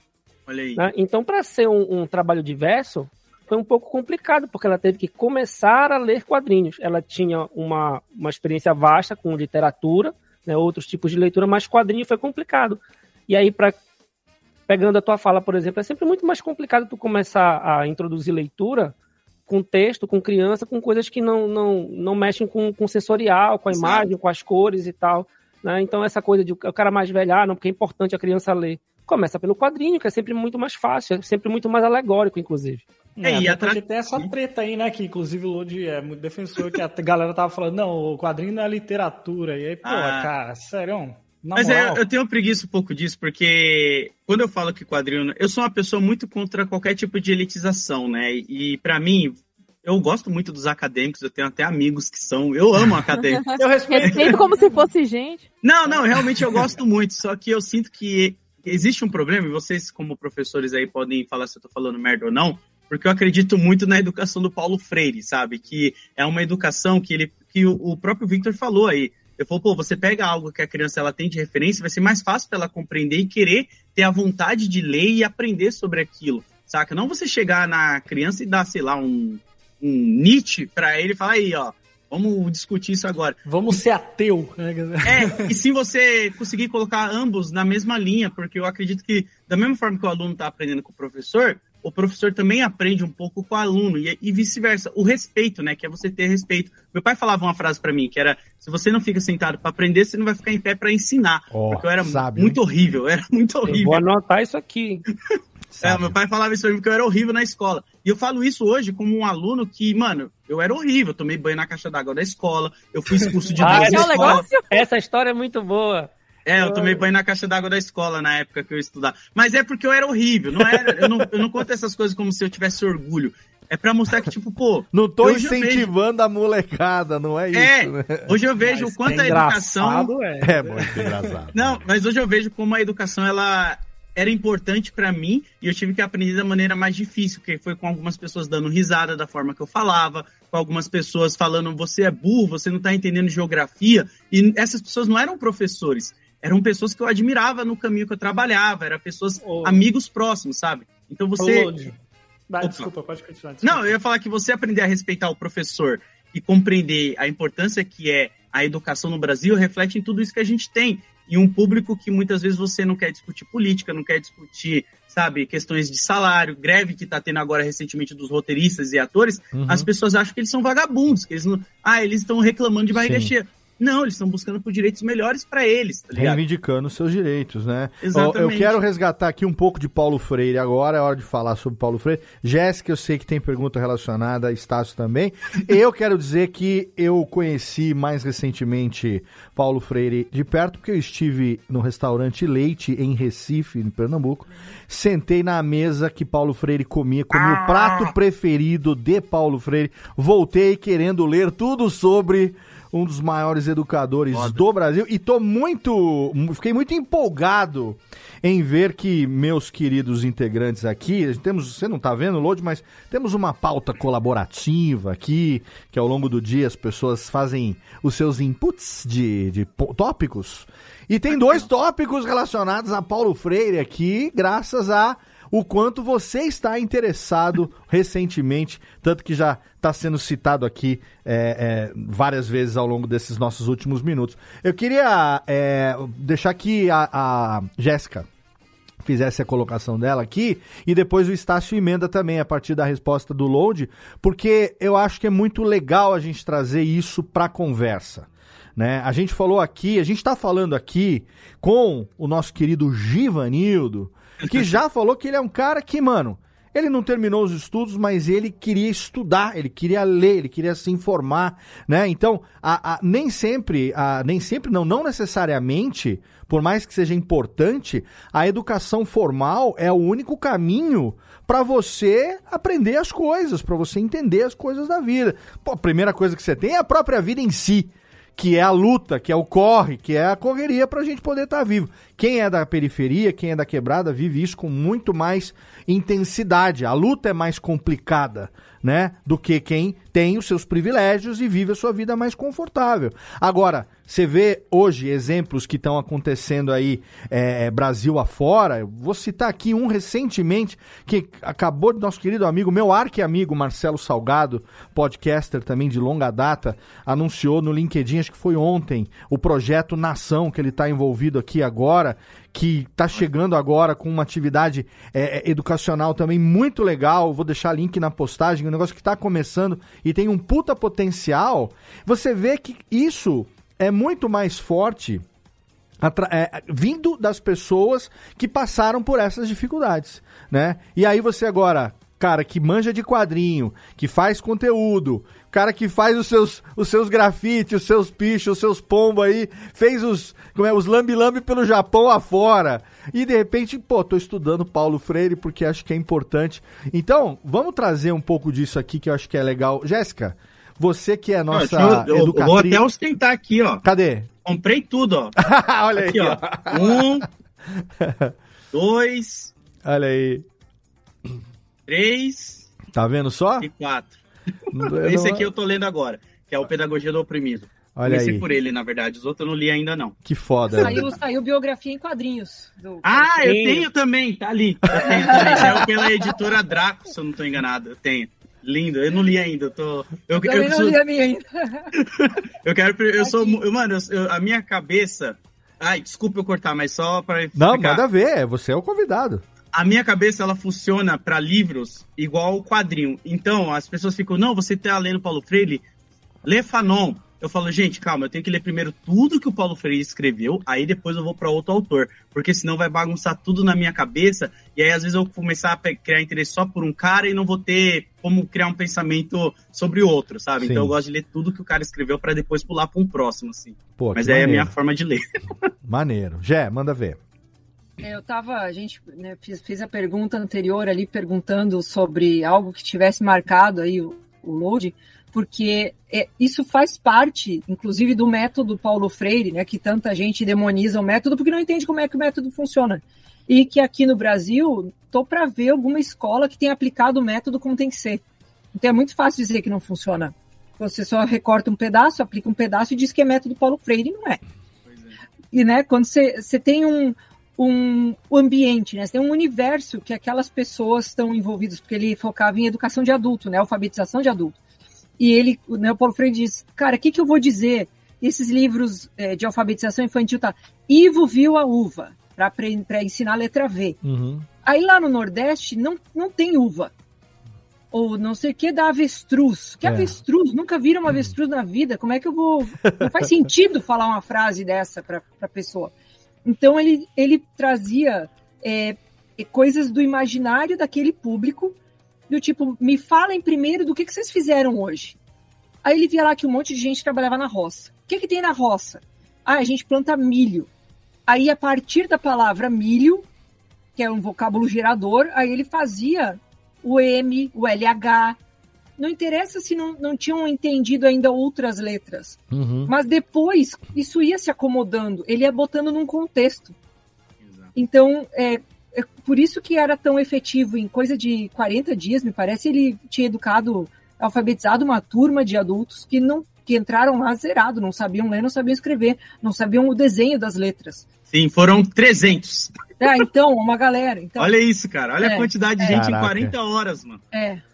E o, então, é, quando a gente fala né, de, de, de quadrinhos, é uma forma de trazer essa, essa, esse repertório cultural de um jeito que é acessível, porque você, você pode dizer, ah, mas tem livro. É, mas o livro é mais bruto, ele não tem a, o grafismo que vai dar um contexto gráfico, né? tra- talvez até deixar a leitura mais leve Uhum. é, né, com mais espaços, né? E ao mesmo tempo tem filmes, mas o filme aí você já vai ter que ter uma estrutura para apresentar esse filme. Vai ser uma televisão, sei lá, você precisa de outra coisa. Enquanto que os quadrinhos meio que unem esses, né? Faz um caminho do meio. E, E- dessas duas mídias, né? Um parêntese, Jéssica, e o quadrinho deixa um espaço né, entre o quadro e o outro para tu imaginares o que acontece no meio. Exato. E tem essa imersão da mesma forma, que nem o, o Lodi falou, cara, eu chorei porque eu me vi no Homem-Aranha. Então você não precisa ver um documentário para passar por isso, né? Você está imerso naquela está ali na, na, sua mão, né? Você não precisa estar tá vendo isso numa televisão. E quando, quando o Lodi se coloca como um, um vândalo cultural, né? É, a gente. eu fico pensando assim. É, é, é, engraçado porque a gente quer ser. É, todo mundo quer ser cultura, né? E na verdade, o Lodi é a contracultura que se inseriu na cultura. Sim. Né? Aí, gente, Foi abraçado. deixar com vergonha, para com isso. Aí, Mas não, é, mas é que. É isso mas aí é, mesmo. É que aí que tá o pulo do gato, sabe? Porque você não deixa de ser contra a cultura. Dentro da cultura, mesmo que de algum- outro e meia te olhem torto. Você entende? Sim. Se a cultura te abraçou, te puxou pra dentro, beleza, você vai usar esse espaço para fazer o teu discurso e, e, né, e, os incomodados que continuem se incomodando, porque Sim. vocês já se incomodavam antes, entende? A Só que contra- agora você tem mais, tem mais visibilidade. O movimento Então- de contracultura é a cultura que transgride, né? É. Então, porque, porque a pessoa, eu, eu penso assim, a pessoa vai remando contra a maré, sempre, sempre chega uma hora que cansa. Então tem que, eu- eu acho importante que você tenha é, agarrado essa oportunidade e, e, de certa forma dizer, não, estão me dando espaço na cultura, beleza, não quer dizer que eu vou falar o que estão querendo ouvir, sabe? Exato, caraca. É. Eu fico muito feliz, cara, porque é tão difícil as pessoas entenderem isso, cara. Que, tipo assim, eu falo pra galera, gente, se fosse só pelo dinheiro, se fosse só pelos likes, pelas visualizações, eu continuava falando só de gibi, de Homem-Aranha, de filme da Marvel, que tá aí há 10 anos, tá ligado? Falando do Thanos, falando teoria, falando do Besouro Azul, que tá... Só que eu enxerguei uma parada que eu falei, peraí, o meu público, quando eu toco em alguns assuntos, seja educação, política, raça, eles se incomodam, e não era pra eles se incomodarem. E aí eu, isso passou a me incomodar, porque eu comecei a receber muito ataque racial, muito xingamento, porque é uma parada que foi bizarra, assim, para mim, que volta no que a Jéssica tava falando. Eles me respeitavam muito quando eu falava de quadrinho. Qualquer coisa que falava de Homem-Aranha, Miles Morales, eu tinha dados e fontes que eram coisas que eu lia a vida inteira. Então, para mim era suave. Só que quando eu dava uma opinião sobre por que, que era errado você tratar uma pessoa com misoginia, com racismo ou, ou até mesmo homofobia e tal, eles se incomodavam falando que eu tava sendo lacrador e tal. Eu falei, mano, eu vou ter que estudar um pouco para poder voltar para essas pessoas com uma informação, porque eles não eles estão doidos, tá ligado? Eu ficava, não é possível que esse tempo inteiro que eu criei meu canal, eles não perceberam que é uma pessoa negra que tá falando que morava na periferia, eles achavam que eu ia votar no Bolsonaro ainda. Teve- É loucura, teve gente achando, nossa, tô muito triste com o seu posicionamento político. Eu vou embora. mas- É, e, e é isso, eu fiquei assim, eu fiquei, não, pera, tem alguma coisa muito errada aqui. E aí eu, eu percebi uma coisa, que tipo, beleza. Eles Olha pra ter- minha cara, irmão. O que, que eu tô falando nesse canal aqui, caralho? Mas aí entra naquela galera que também só lê a, a primeira camada do quadrinho do X-Men, tá ligado? É, o cara tá a galera que só lê a manchete, conteúdo. né? Não, não, não consome, É, não o se cara aprofunda tá no. consumindo o conteúdo do É. Load, tá vendo a vivência dele, ele falando da vida dele, dos corre dele, e o cara ainda não consegue, tá ligado? Pegar outra, outras É o cara que deveria ter comprado só o. Lango Lango, LED. O, É. o LED já, o, o Jeff. É, o cara que deveria ter comprado só o Lango Lango, pô, porque ele só quer ver porrada. Como Mas é- assim é esse, isso. esse criador de conteúdo da periferia, falando sobre a vivência da periferia e a vivência negra, é negro e periférico? Pois é, né? Não, mas eu não vejo cor, certeza que tem uns Ah, assim. É. não, Não, mas eu não vejo cor, eu não vejo preto nem branco. Eu tenho até amigos que todos são. São É. iguais. Daltônico, sou daltônico. irmão, pelo amor de É, Deus. todo, meu Deus é, é 100% Eu- eu falo chroma key, tudo isso. trabalhado no chroma key, né? Eu nem existo, né, Logo? Não, eu falo pra galera que, tipo, pô, mano, esse negócio de, tipo, somos todos iguais, ele não existe. Não um existe. dia no futuro pode ser que exista, mas Claro. hoje não, porque a partir do momento que o homem desceu do barquinho dele, apontou pro outro e falou, ó, você é negro, a partir dali morreu esse negócio de, tipo, eu não vejo cores, sabe? Tipo, a partir desse meio se moldou uma sociedade em cima de racismo e outras coisas. E olha que eu nem sou uma pessoa tão estudada, eu só li o básico pra entender algumas coisas. Uhum. E aí eu fui fazer isso, sabe? Eu passei a ler. Por que, que eu passei a ler Paulo Freire? Porque eu falei, pô, se eu quero entender sobre a educação no Brasil, se eu quero entender por que as pessoas não estão interpretando texto e se incomodam com as, com as coisas que eu falo, eu tenho que ir nos caras que são referências no Brasil e fora do Brasil. E eu descobri que o Paulo Freire é um cara que o método dele é colocado em outros países, sabe? Ele ganhou prêmios, eu não. Agora eu não vou. Eu não vou falar porque eu não tenho tanta certeza pelo que eu li, eu não sei se está aqui. Mas ele foi. Ele ganhou um daqueles prêmios que poucas pessoas ganham. É, indicada. a- Ah, eu não vou lembrar exatamente agora. Mas é o cara que, tipo, mano, ele formou mais de 300 pessoas em 40 horas, como a Jéssica falou, sabe? Ele é referência. E por que, que as pessoas falam mal do Paulo Freire no Brasil? Primeiro que é a direita, que pinta esse espantalho. E outra, é muito mais fácil você manter um povo no controle sem informação, sem saúde, sem alimentação, do que um povo informado, educado, sabendo ler, sabe? E com a barriga cheia. É difícil manipular essas Eu pessoas. tô pegando em armas agora. Só. Ó, Paulo Não, mas Freire. ele tá certo, é porque a elite intelectual do Brasil não tem o mínimo interesse em que o resto das pessoas Não. tenham acesso à informação. Então, qualquer acesso à informação que a pessoa da periferia faz, que a pessoa negra, que a pessoa pobre faz, é revolucionário. E ninguém tá interessado em revolução. Ô, mano, e vou te falar um negócio assim, você tava falando da escola, né? Eu também não fui um exemplo de aluno na escola, também me identifico com o que você tá falando, mas eu acho que também é muito foda, tipo assim, ah, o cara ele, ele vai, vai pra escola, ele tem a comidinha lá dele em casa, ele tomou café da manhã, ele vem com a barriga cheia, ele sabe que ele vai chegar em casa, não vai precisar tretar com a família dele, que ele vai Sim. ter um espaço lá para ele, se ele quiser, ele pegar um livro, estudar e tal. E tem outras pessoas que já não, não tem isso. Tem gente que vai pra escola, mano, porque, tipo, a mãe fala assim, não, vai lá e você almoça lá na escola, Exato. sabe?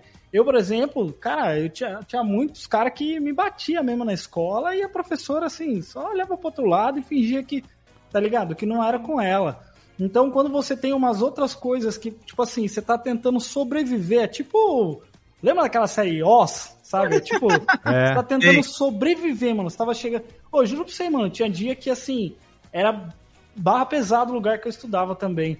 En- Então tinha dia que os caras me alopravam demais que eu ficava, cara, eu era criança, né? Eu falei, não sei se eu vou chegar vivo em casa hoje, tá Sim. ligado? E, sabe o que eu acho muito enfrentar louco? um monte de coisa pra. Você, vai absorver como conhecimento, assim, tá É, e isso não é culpa. Uma coisa que eu gosto de falar pra caramba, assim, não que você tenha falado isso, Jeff, mas isso não é culpa do professor. Uhum. Claro, porque não. muitas vezes a gente, né, meus pais eram assim, eles achavam que professor era quem educava, era como se fosse uma creche a vida inteira, Não. sabe? Uma babá. Sim. E o professor, ele não é responsável nesse nível pelo aluno de dar uma educação, sabe? Quem dá a educação é o pai e a mãe. O professor, ele tá Dá ali para né? dar o conhecimento, sabe? Dar uma educação mais alfabetizada, histórica e de contexto social. E aí, muitos pais também colocam os filhos para lá e o professor já está naquela situação que é mal pago, não tem muitos os direitos, tem os estresses de lidar com uma sala. que Hoje em dia eu nem faço ideia de quantos alunos são, e ainda mais se a gente colocar a questão da internet, né? Todo aluno com um smartphone, um, um Apple Watch ali. Imagina a atenção, esse professor está disputando a atenção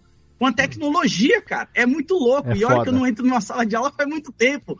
É, deve, vocês que são professores aí, que têm mais o conhecimento, eu sou muito solidário e eu fico pensando, caraca, vocês são as pessoas que, na minha percepção, é a base da sociedade, porque qualquer Sim. outra profissão que a gente tem, seja a de radialista, seja uma de dublador, seja de médico, engenheiro, qualquer uma, essa pessoa precisou de um professor. Ninguém antes, é mais importante sabe? que o professor, cara. O professor deveria Exato. ser o maior salário da sociedade brasileira, tinha que ser do professor. Esse Exatamente. Esse número eu tenho de cabeça aí, Load. Aqui no estado, pelo menos, a educação infantil, o limite máximo numa sala são 25. Caraca. No ensino fundamental, o limite máximo são 30 e no ensino médio são 35. Passou disso, tem que ter dois professores em sala de aula. Dois professores numa sala? É, se passar desse número. Caraca. É o que tá na norma, né? É o que É. tá na Tá norma. Daí Nossa, eu- eu- não é outra história. Doideira, né, cara? Aí eles mandam lá pra dentro a tia Norma pra ficar É. com 45. A dona Norma. o- Dona Norma. Dona Aí- Norma que se vire. Ô, Lembrar aqui, ajudando o load aqui na informação, claro que eu fui buscar. Paulo Opa. Freire foi o brasileiro mais homenageado da história do Brasil. Ele ganhou 29 títulos, e é esse que você estava tentando lembrar, de doutor honoris causa Aí, ó. em universidades da Europa e da América. Recebeu diversos galardões, como o prêmio da Unesco de Educação para a Paz em 1986. Olha e isso. em abril de 2012 foi sancionada a lei que declara educador Paulo Freire como patrono da educação brasileira. Só E isso. que queriam tirar, né? Queriam É? tirar. Queriam tirar. Mano, como que Mas, você... mas todo mundo Deus. sabe por quê, né? Não tinha aquela É, coisa. claro, Não claro. tinha, o- não sei se era o nome de uma rua, uma estação do metrô, que era educador Paulo Freire, queriam mudar pra alguma coisa.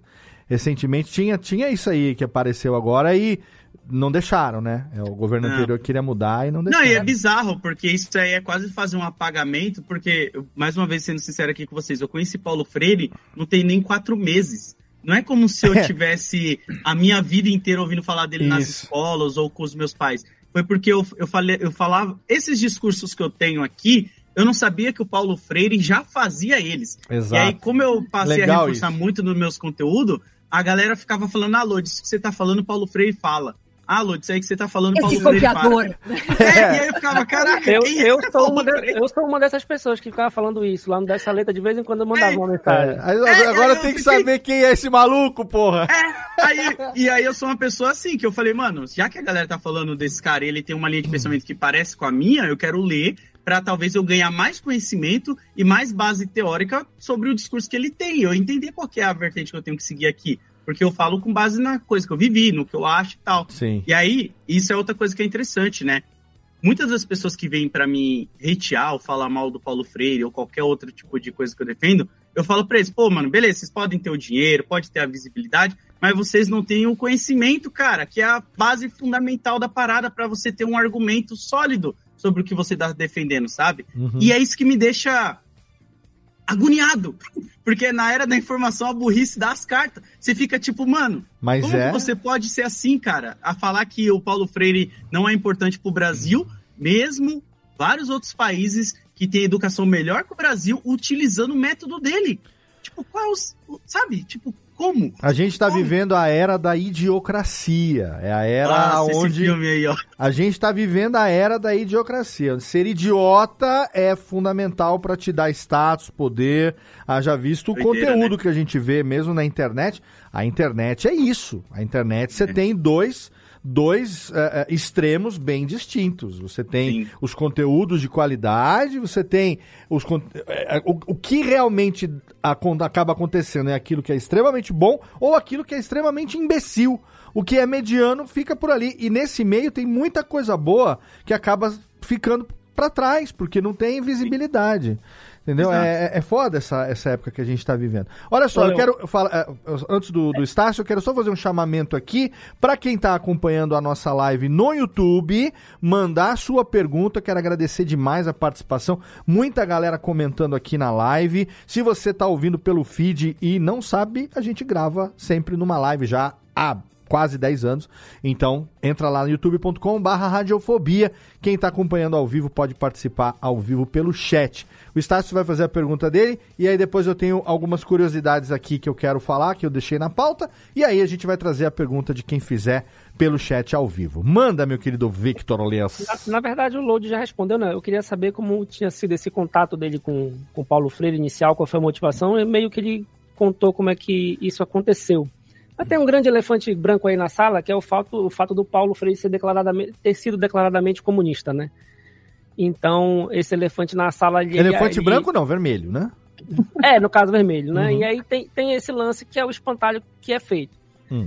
E aí, Lodi, eu vou deixar uma recomendação, tu que estás muito frequentemente fazendo conteúdo com o João Carvalho, que é, que é justamente, olha, por exemplo, eu trabalho numa escola que ela é uma escola socio-interacionista, né? Então, o cara que bolou a coisa toda, a pedagogia por trás, é um cara que era soviético, né? Então, Sim. Levi Vygotsky. E aí, se, se o João já não te mostrou, se já não viste por, outro- por outro lado, tu pode dar uma olhada, por exemplo, nos autores soviéticos. E, por exemplo, lá na escola eu tenho, tenho vários pais, que eles são pais de direita, bolsominions e o caramba e tal, e que eles, eles adoram ter os filhos nessa metodologia, mas não fazem a menor ideia de onde ela vem. Então, Isso tem- é muito bom. Como- eu, eu sou Cara, adepto disso daí, como cara, de tudo esconder que- o remédio no pão. É Entrei pelo seu rádio, tomei, você nem, viu. Então, o que acontece é que a pessoa tem essa ideia superficial em relação ao, ao comunismo e tal, e não tem essa amplitude de que não se trata só de política partidária no gerenciamento do país, e as pessoas também não lembram que o primeiro documento que tem que ser redigido para abrir uma escola se chama Projeto Político Pedagógico. Sem esse documento, não se abre escola em lugar nenhum nesse país. Então, toda escola escola... sem partido. Posso fazer uma? Claro. Pro- Não vou, Claro. pro- prometo ser breve. A minha tese foi sobre isso. Aí. Porque a gente trabalhou aqui com uma escola de, de periferia que o, o lance que eu discuto é a autonomia de Paulo Freire versus a heteronomia imposta pelo sistema. Que a escola, principalmente a escola de periferia, tá sempre no meio do caminho, aquilo ali é um cabo de guerra, quer dizer, ou eu mato a fome do meu aluno, ou eu vou redigir PPP, ou eu vou redigir projeto político-pedagógico, eu não tenho braço e perna para fazer as duas coisas. Uhum. E se for o caso, eu vou priorizar meu aluno, ponto. Então aí a gente fez a documentação. Foi interessante porque eu comecei a participar lá na escola por causa de outro motivo. Que a gente estava fazendo um projeto de formação de imaginário social por meio do cinema. E aí, indo lá e dando, inclusive, formação de, de criação de filme para os professores. Curta-metragem e tal. E aí, a- eu comecei a ver a realidade da escola, comecei a trabalhar com eles para fazer a, a- a minha tese, que acaba sendo uma coisa mais teórica, né? Só que eu também comecei a ficar nesse comichão e disse, cara, eu não posso ficar só na teoria com essa escola. Eles têm uma carência de um monte de coisa. Como é que eu vou estar aqui filosofando? Por que fulaninho disse isso? Por que ciclaninho disse aquilo? Aí lá no meio, lá, cadê o PPP de vocês? Ah, nosso PPP está desatualizado por causa disso. Vamos fazer o PPP novo. Aí a gente fez o PPP novo, que é o PPP, é o Projeto Político Pedagógico. Aí eu entreguei 10 cópias do Projeto Político Pedagógico lá para a professora, que é a diretora. Achei que era Ela- PowerPoint, desculpa. Não, PP, Não. é. Aí seria, aí seria põe põe, Jeff. Põe. Aí ela olhava aquilo lá e ela dizia, com isso aqui, que a gente redigiu, Abraço porque a gente Deltan, abraço conjunto. Deltan, desculpa. É, a gente redigiu em conjunto, né? Quer dizer, com isso aqui e as coisas que a gente conseguiu registrar no papel, eu consigo ir na Secretaria Municipal de Educação e dizer, a gente precisa de um psicólogo, Que da hora. a gente precisa de, ah, de outro tipo de, de- de formadores que, dentro daquela caracterização copia e cola, que todo projeto político-pedagógico acaba sendo meio igual, porque a Secretaria Municipal manda um modelo e as pessoas só preenchem lá uns negócios, não é personalizado, entendeu? Dizer, a gente personalizou o nosso. Então ele agora me serve de argumento para eu mostrar para eles por que, que a gente é diferente. Por que, que aqui nós Bora. somos antirracistas, nós somos feministas, e aí vou mandar um beijo e aproveitar o discurso Escola Sérgio Lopes aqui de Santa Maria. Olha Pô, muito Beijo, foda. é, deixa prof. faz, botar os anões pra trabalhar aqui, porque eles não estão fazendo nada hoje. Bateu uma palminha aqui, né, Rubens e Jorge? Faz favor aí.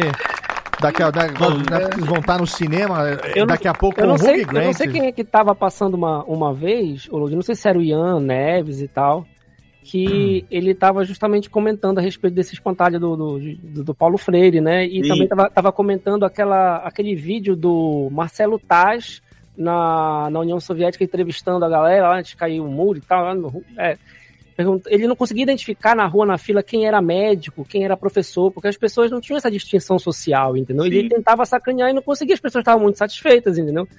Então, tem esse lance de ser só Não um era o Marcelo. Tais, tá? Era Ernesto Varela. Respeita, Ernesto Varela, tá, respeita a história de Ernesto Varela, que ele não tem nada a ver com o Marcelo Tais, hein? Mas é muito doido, porque esses espantalhos que as pessoas criam, até eu, que não tenho um conhecimento tão profundo, eu chego pra pessoa e falo, cara, não faz sentido isso que você tá falando. Esse dia chegou na minha live um cara e falou que ele era contra o socialismo, né? Que eu falo pra pessoa que eu sou mais socialista, que pra mim o comunista é aquela pessoa que tá mais organizada, ela tem uma base teórica mais bem formada, ela tá aliada a algum partido. Eu só sou um simpatizante, eu só tô ali pra ajudar na causa dos caras, mas eu não sou organizado nem nada. E aí eu expliquei, o cara ficou falando, ah, o socialismo quer acabar com tudo, o comunismo também, você não ia nem poder ter um iPhone. E aí eu falei pra ele, cara, eu vou te explicar de uma forma bem simples, porque eu gosto muito de mastigar a informação e deixar pra pessoa poder entender. A pessoa, às vezes, ela não sabe o que é o socialismo. Achei legal que já chamou de burro sutilmente. Sutilmente. É, e às vezes é até mesmo uma ignorância também que a pessoa tem, porque Não. ela pega, volta no que a Jéssica falou. Gostoso do- demais, Lodi. É, Gostoso, do- diria Vitinho, gostoso demais.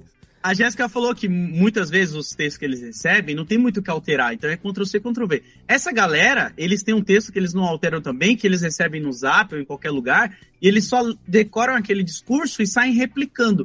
E aí eu falei, cara, eu vou te explicar o que é o socialismo e como eu aprendi ele.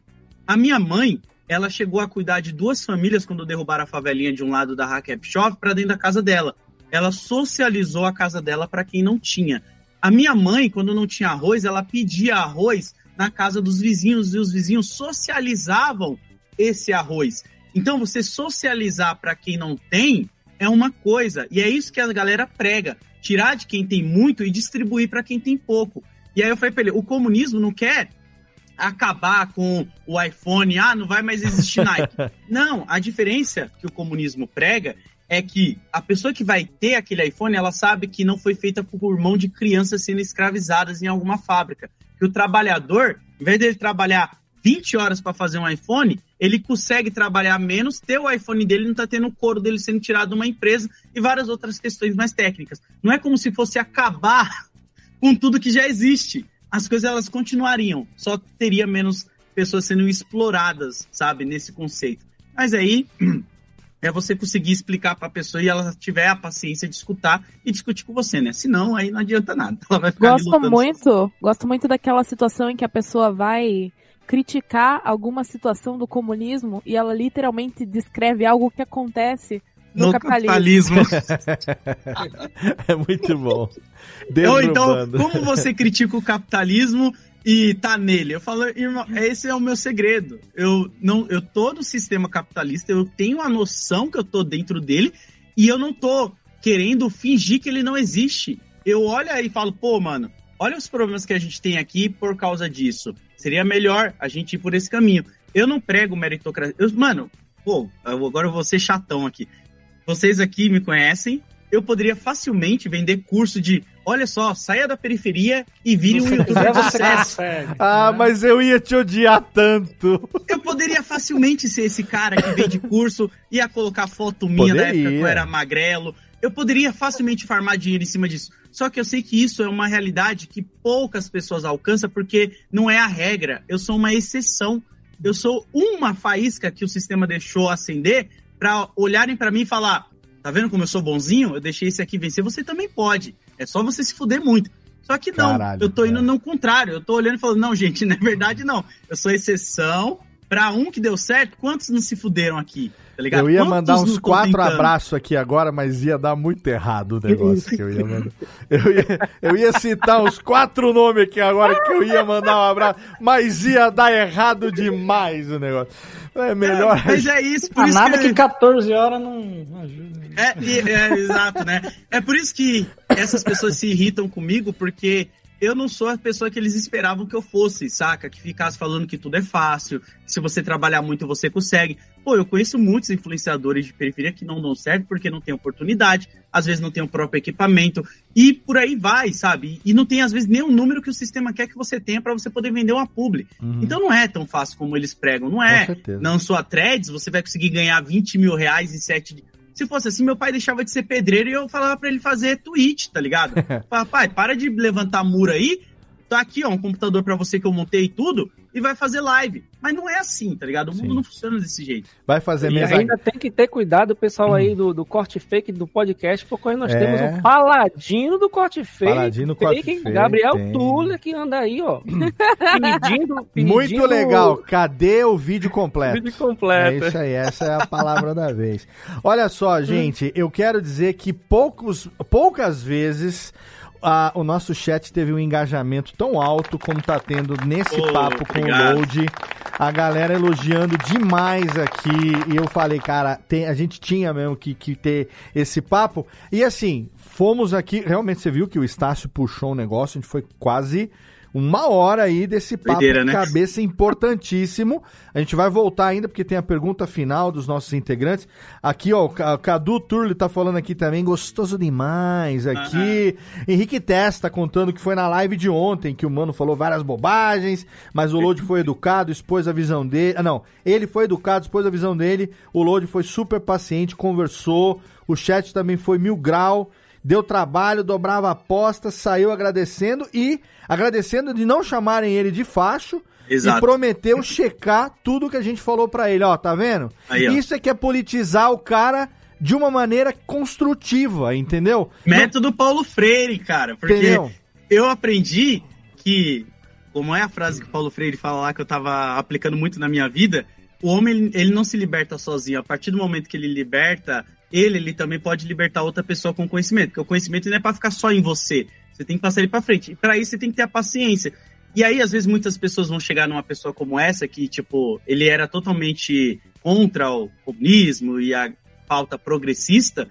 E eu falei pra ele, cara, ninguém aqui vai te chamar de fascista, porque isso acaba esvaziando muito o discurso. Eu não te Exato. conheço, eu não sei se você é funcionário. Eu falei pra ele, se você é um funcionário, você tem que entender pelo esse ponto de vista. Então, se você não tem essa paciência que eu tive, às vezes não compensa você discutir com uma pessoa dessa, porque você vai estar mais atrapalhando do que ajudando, saca? Sim. Então deixa pra quem tem paciência, assim, vai até onde você consegue e deixa a pessoa ser feliz, porque a pessoa não vai mudar. Ninguém tá aqui vencendo, né? Eu não quero que, tipo, a pessoa olhe e fale, ah, você venceu na discussão. Eu não tô vencendo, nós dois estamos ganhando, saca? É uma É, troca mas é- legal. esse é o problema da polarização. O problema da polarização é que os extremos se confrontam de maneira violenta. É, é isso que a gente está vivendo hoje, né? Se a gente substituir o confronto violento pelo confronto de ideias, a polarização que sempre vai existir, vai continuar existindo, e sempre existiu, na verdade. Sim, Só que as sim. pessoas eram mais civilizadas, por incrível que pareça. E a gente está vivendo um momento onde tudo vira. Pega um 38 e atira no cara. Tudo vira, entendeu? A- Atropela o motorista e, e mata o cara. Tudo vira isso aí agora. Né? Eu, eu ainda vou fazer um podcast que, a- que o Chat GPT disse pra Lana que eu fazia e eu não faço. A Lana fez uma pesquisa sobre podcasts é, educacionais, não, que era, não, sobre podcast de que que era, Lana? De Era um podcast de desenvolvimento pessoal. desenvolvimento pessoal. E o Chat GPT disse que eu fazia um. Léo Lopes, radialista, podcaster, faz um podcast chamado Revolução Pessoal, aonde traz assuntos positivos e as pessoas compartilham as suas experiências de terem revolucionado a sua vida. Eu nunca fiz isso, mas o Chat GPT deu a ideia pra Lana e tá aqui na minha, na minha anotação. Eu Aí, ainda ó. vou transformar isso no. E aí o Load já vai ser um convidado, se não do Bora. episódio piloto, dos primeiros episódios. do- dos primeiros episódios, dos primeiros episódios. Três pessoas que eu quero trazer aqui pra conversar, quatro na verdade. Esse programa já vai ter um monte de convidados: Jéssica Dalcin, Carlinhos Vilaronga, Guilherme Briggs e Load. Pessoas que têm ideias boas, pessoas do bem. A gente tem, tá, tá com muita coisa na internet. Gente honrada agora, não esperava. O que, que é? Entendeu? Que é, que o resto da bancada não é pessoa de bem, né? É só. Ah, vocês vão tomar tudo no O seu- resto é tudo vagabundo. Vão tomar tudo nos seus respectivos cus, que eu estou aqui tentando dizer, tá vendo? É por isso que eu não faço esse tipo de podcast, tá vendo? Se for, por isso que eu não sirvo pra ser que nem o Load, que pega o cara pela mão e ajuda o cara. Eu já não sirvo mais pra isso. Mas exatamente, ó, quero dizer o seguinte, o Raikawa é, falou aqui, tá maluco, melhor terça-feira que eu tive em tempos, ó, É sobre a nossa isso. gravação de hoje. Ó, E eu quero dizer- terça-feira passada, pelo menos. E eu Ah, ele é o cara que toda terça manda esse papinho É. pra todos os convidados, né? E eu- Tô ligado, irmão. E eu quero dizer que é por esse tipo de comentário que a gente continua fazendo, que eu pelo menos continuo fazendo podcast há quase 15 anos, sabe? Era um papo que era só pra ser a gente se divertindo e de repente do nada a gente descobre que, porra, tem um, um- um- uma, uma, uma coisa positiva na vida das pessoas sem que tenha sido de propósito pra isso, entendeu? Então é isso que dá ânimo pra gente respirar e continuar levando em frente. Ah, antes dos nossos amigos fazerem aqui as perguntas derradeiras, ô Eu quero saber, apesar de ter sido pauta que o Estácio colocou aqui, mas eu quero puxar essa, o lance do grafite, mano. E da onde que veio o peru, o peru não, o pombo, o pombo roxo? Da onde que veio essa, tá? É, Que aí depois eu falei, não, é, é Osasco, só pode ser pombo, é Osasco. Aí eu fui falar, eu falo, não, mas ele é de Alagoas, ele morou em outra cidade tiradentes e tal. Não é Osasco, da onde que veio o pombo? Então agora vem a pergunta, e qual é a do pombo? e a tua relação com o grafite. Assim, o grafite a gente olha, mas, pô, na periferia é pichação mesmo, depois que vem o grafite, né? Começa no picho, depois que vem o grafite. Quero entender a tua história com esse rolê até você ter a tua marca. Que você fez lá o Lambi Lambi no Japão. Eu, eu- ano que vem eu vou pro Japão, eu quero achar. Ah, eu quero achar pombo do load lá no Japão, cara. Tem bastante. Pô, eu comecei na pichação por causa de amizades, né? Que eu não tinha muitos amigos quando eu era moleque. E aí eu achei na pichação muitos amigos, eu aprendi muita coisa importante assim para minha vida, principalmente de você saber manter o respeito, né? O respeito na rua, com o próximo, aquela coisa de, tipo, nunca ficar desacreditando de ninguém, porque você não sabe quem é a pessoa, entre outras coisas. E aí eu fui pro grafite, mas por causa dos quadrinhos também, porque eu gostava muito de colorir, desenhar personagens e tal. E o grafite ele me dava uma liberdade maior para fazer na luz do dia, com mais calma, né? Já que ele é bem mais visto pela sociedade. E a gente tem até uma lei, se eu não me engano, desde 2011 pela Dilma, onde, se eu não me engano, foi a Dilma que colocou essa lei, onde grafite é manifesto artístico em São Paulo. Eu não sei se em todos os estados tem essa lei, mas sei que em São Paulo tem, e você pode fazer em muros públicos em terrenos baldios, desde que você tenha autorização do dono. Mas a gente não pede autorização e faz. né? vai continuar fazendo. E o meu pombo, ele vem porque eu gosto muito de aves. É um gosto peculiar meu que eu não revelo muito para as pessoas assim. Mas eu assisto muito canal de ave. Eu, eu amo aves, assim, no, no geral, assim. Tipo, eu acho uma espécie muito foda. Assim como as pessoas gostam de dinossauro. E o pombo, ele me chamou sempre muita atenção porque ele sempre é aquele animal que as pessoas olham com nojo e ele fala que ele transmite doença, que ele não sei o quê. E a, não vou falar a maioria, mas uma boa parcela dessa coisas que as pessoas jogam em cima do pombo são só preconceitos mesmo, porque não é desse jeito. O pombo ele transmite doença assim como qualquer animal pode transmitir. Não é como se ele fosse um animal ambulante com doença, tá ligado? E outra, quando você vê um pombo, caraca, agora eu vou entrar no, no rolê do pássaro aqui. Quando Olha você vê aí, um pombo, Discovery Channel com load hoje. É, quando você vê um Animal pombo, Planet. Animal O seu Planet. habitat natural. O É, Animal e existem Planet. mais de duas espécies de pombo, tá? Isso é importante falar. Eu, tô- eu vou falar Tem o agora Faustão. Or, or, or, E o pombo cinza, que é o que a galera mais conhece, que tem bastante em cidades grandes, né? Principalmente aqui em São Paulo. Quando você vê ele com uma pata amputada, não é porque ele tava do- com uma doença e perdeu. Muitas vezes, a maioria das vezes, é por linha de pipa e é por próprias paradas que os humanos jogam. E engancha naquele pombo e ele acaba perdendo aquela pata por causa daquilo, por granguenar e tal. Então, é muito mais culpa nossa do que do próprio animal, né? E aí eu sempre vi o pombo com essa espécie de tipo, mano, todo mundo é muito preconceituoso com o pombo, todo mundo Culpa fala do só Dick mal Vigarista, que começou. Pegue o pombo! Pegue o pombo! Pegue o pombo! Era ó, os, os novinhos não entenderam a piada. É, não vai pegar. Aliás, Ser sim, velho é Sim, uma assistia merda. muito, assistia. O pombo correio, né? Ser velho ele- é uma. Eu Medalha, não peguei medalha, mesmo, medalha. infelizmente. Era. Isso. Vigarista. Esquadrilha Abutre. Faça alguma coisa. É, esquece, continua, Lodi. Vai que não deu certo.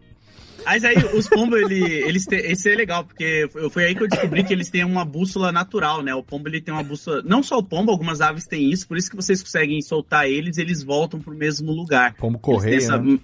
É. E aí, como eu sempre vi o pombo como um animal muito reprimido pela sociedade. Pô, no jogo do Homem-Aranha tem a fase.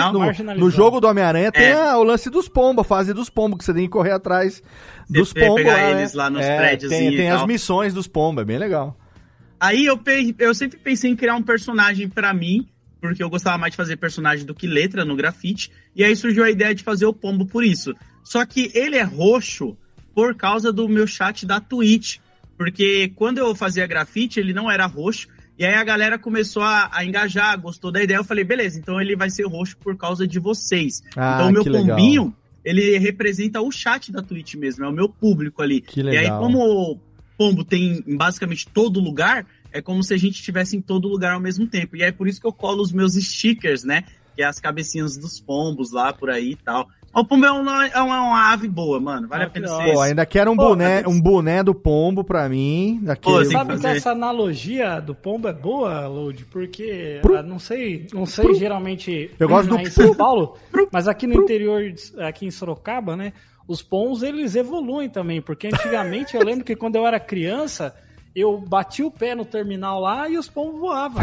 Hoje em dia eles Ah. cagam. Você bate o pé e ele fala assim, irmão. Ele acostumou. tá é. Aliás, aí vai entrar o load chato dos pássaros aqui pra falar que isso daí muito é culpa dos próprios humanos, porque tem muita ave que teve que. Caraca, desculpa, vai- põe um momento aí só.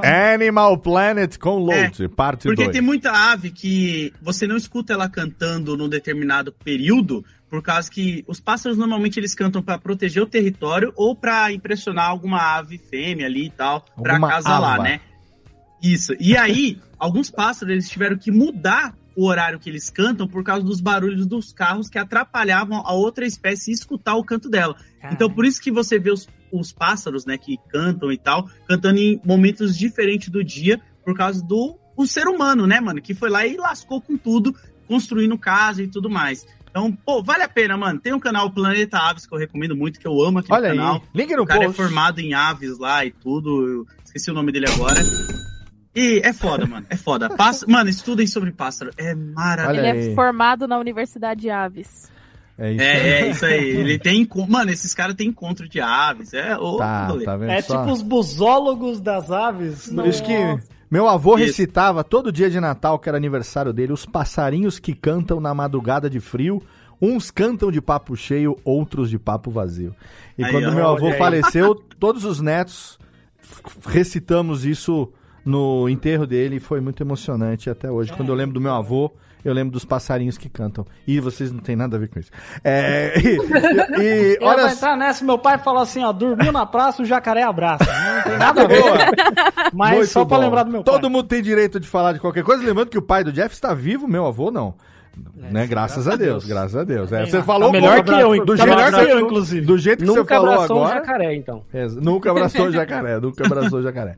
Olha só, quem tiver pergunta derradeira aqui agora, lembra ah, que o, o Lucas Alcântara tá mandando aqui um load ornitólogo, lembrando do episódio do Pica-Pau, ornito, ornitolomania. É muito bom aquele episódio. Quem tiver pergunta final faremos agora e eu quero aqui a minha a minha primeira para começar, cada um aqui fazendo sua pergunta final, é o seguinte, Desce a letra show, velho. Que foda, que evolução, que, que, que sintonia, né, de você e do Cauê. Que loucura legal que é acompanhar. Que almoço gostoso. Que almoço gostoso demais. E Nem agora tá. é Menos dia. quando vocês atrasam. É, mas agora tá vindo projeto novo na volta da temporada, quando o Cauê agora voltando milionário do WSOP, não, mas enfim, né, o Load fazendo a mudança dele e tal, vai começar a rolar conteúdo praticamente todo dia, um dia por semana, entrevista e tal, não sei o quê. Então, quero que você com- compartilhe um pouco dessa experiência, porque a gente edita você no Nerdcast há muito tempo. E você fala isso sempre, por isso que eu tô trazendo aqui, o, o Jeff tá de testemunha, não me deixa mentir sozinho. É, junto com você? Não é, não, não é, não é, não é pieguice nem nada. Você falou isso já em vários programas. Como você se sente feliz de estar hoje do lado dos caras que você conheceu e que eram referência pra você. Eu vivo isso também no podcast. Ah, eu né? tô vivendo agora, né? Alegria- Nesse exato momento. Ah, deixa de, ah, As deixa de ser tonto, agora. Você tá, você tá doido. Você, você tá agora, agora você me desmonta se falar desse jeito. Não, e você, agora, e pô. você Cê é trazer, louco. você trazer e falar assim, cara, que legal eu estar hoje do lado desses caras produzindo conteúdo, né, de igual pra igual e os caras me chamando, compartilhando. Tanto que, pô, precisa Como falar é de bom Homem-Aranha. Nerdola puto por Nerdola se disso. fudendo, delícia demais, Ai, delícia demais. delícia. Mas é legal ver isso assim, tipo, não é só, ah, vou falar de tal coisa, traz o load, que acontece muito também, né, o trailer office de Homem-Aranha e tal, não sei o quê. Mas você tá ali no dia a dia, hoje com o Cauê, trazendo conteúdo. Porra, cara, a Nath tá aqui no chat, a gente... A entrevista com o Lula pré-eleição foi. Eu, eu, tava, eu, tava, eu tava. Eu e Nath tava na casa do Vitor. Tava eu, Nath, Vitor e Aninha. Cara, a gente acendeu um, um cubano ali no apartamento do Vitor e falou: foda-se! Não, cubano mesmo. Eu levei o charuto cubano pra nós. Tem foto, eu, Vitor, ali mesmo. Cara, e assim, não é só o fato daquilo ali, mas o fato de estarem vocês ali entendeu? Recebendo, cara, trocando ideia. A a gente viu o quanto que você estava emocionado antes e durante e depois e tal. Então eu queria que você compartilhasse um pouco aqui. A minha pergunta é como que tá sendo essa experiência de vida para você? O quanto que isso tá trazendo de coisa boa pra tua vida, cara? Cara, e eu sou muito pé no chão, tá ligado? Eu sou a pessoa mais pé no chão possível. Eu não, eu não me. Eu, não, eu tomo cuidado pra mim mesmo não vacilar comigo e, e deixar o, o dedinho sair do chão, assim. É bom, mas eu sempre presto muita atenção na responsabilidade, porque pra subir é difícil, pra cair é fácil, tá ligado? Então, eu nunca me imaginei estar aqui com vocês, ou com o Jovem Nerd, ou com o próprio Cauê. Foi algo que eu imaginei. Se eu falar pra vocês que eu planejei, ou que um dia eu saberia que eu estaria falando com vocês, cansei de ver o Léo na Campus Party, palestrando, tá ligado? E eu lá sentado no meio da galera, prestando atenção nas palestras sobre podcast. Eu nem fazia podcast, mas era o cara que editava o Nerdcast, deu a identidade, fez várias outras coisas. Então, eu sempre estava acompanhando de longe. E tá hoje com você aqui e com essas pessoas do lado, a primeira coisa que eu prezo é responsabilidade no assunto, tanto que eu sou uma pessoa que eu recuso convites de Nerdcasts ou até mesmo qualquer outro podcast quando eu não sei sobre o assunto, porque não é só, ah, eu quero tá. Saca? É uma parada que eu me preocupo muito, que é tipo, se eu vou estar lá sem saber do assunto ou só pra aparecer, eu acho que é melhor não estar, que eu ia estar tirando o lugar de alguém que poderia fazer um trabalho melhor que o meu. foda, então, pra mim é surreal, cara, mas eu sempre mantenho meu pezinho no chão, sempre lembro da onde que eu vim, pra onde que eu tô indo e o que, que eu quero fazer. Porque é uma frase que eu escutei uma vez, quando meu filho olhar na minha cara assim, eu não quero que ele sinta vergonha, sabe? Eu não quero que ele tenha algum momento assim que ele fala, pô, pai, você vacilou com nós aqui. então, é, a responsabilidade tá sempre em primeiro lugar, mano. Com grandes poderes. Ah, isso aí. Grandes responsabilidades. Acho que a maior Ah, dificuldade que pro load é não falar nos quadrinhos no Nerdcast. E eu, e eu, eu tenho medo, cara, porque Nos eu acabo me tornando a pessoa chata, cara, que fica Mas, nos quadrinhos. Mas, ó, mas, mas o, você tá fazendo a folga do Caquinho, viu? O Caquinho já fazia isso há muito tempo. Rex. É. Caquinho, é, o Rex. Rex também, é o cara do Nos Quadrinhos. Aí, às vezes, o David vem, não quero saber dos quadrinhos. Não, deixa eu falar dos quadrinhos, pô. Foda-se os quadrinhos, pô.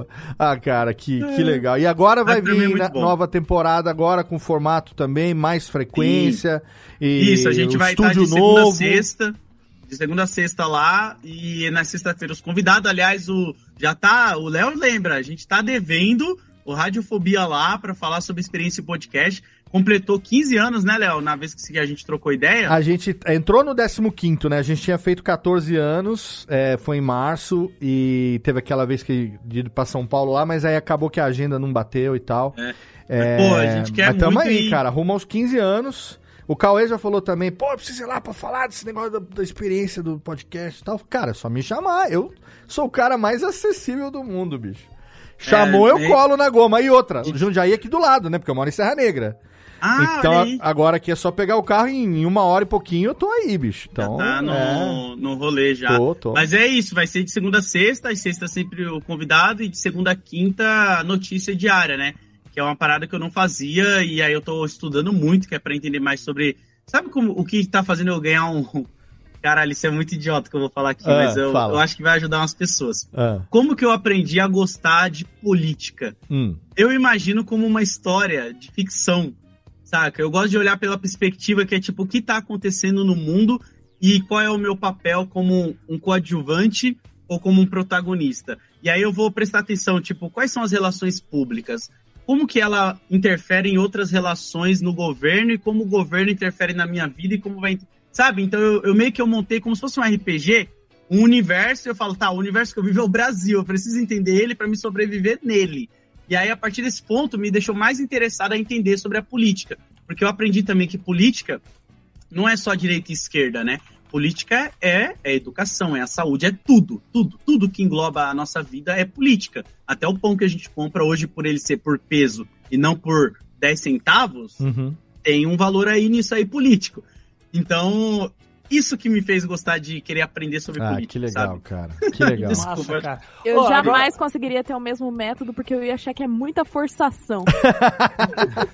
O roteirista Até do porque- Brasil tá se esforçando É, aqui. exatamente, Viu, mas, o roteirista do mas, Brasil tá- mas você sabe que a diferença entre a vida real e a ficção é que a ficção tem que fazer sentido, né?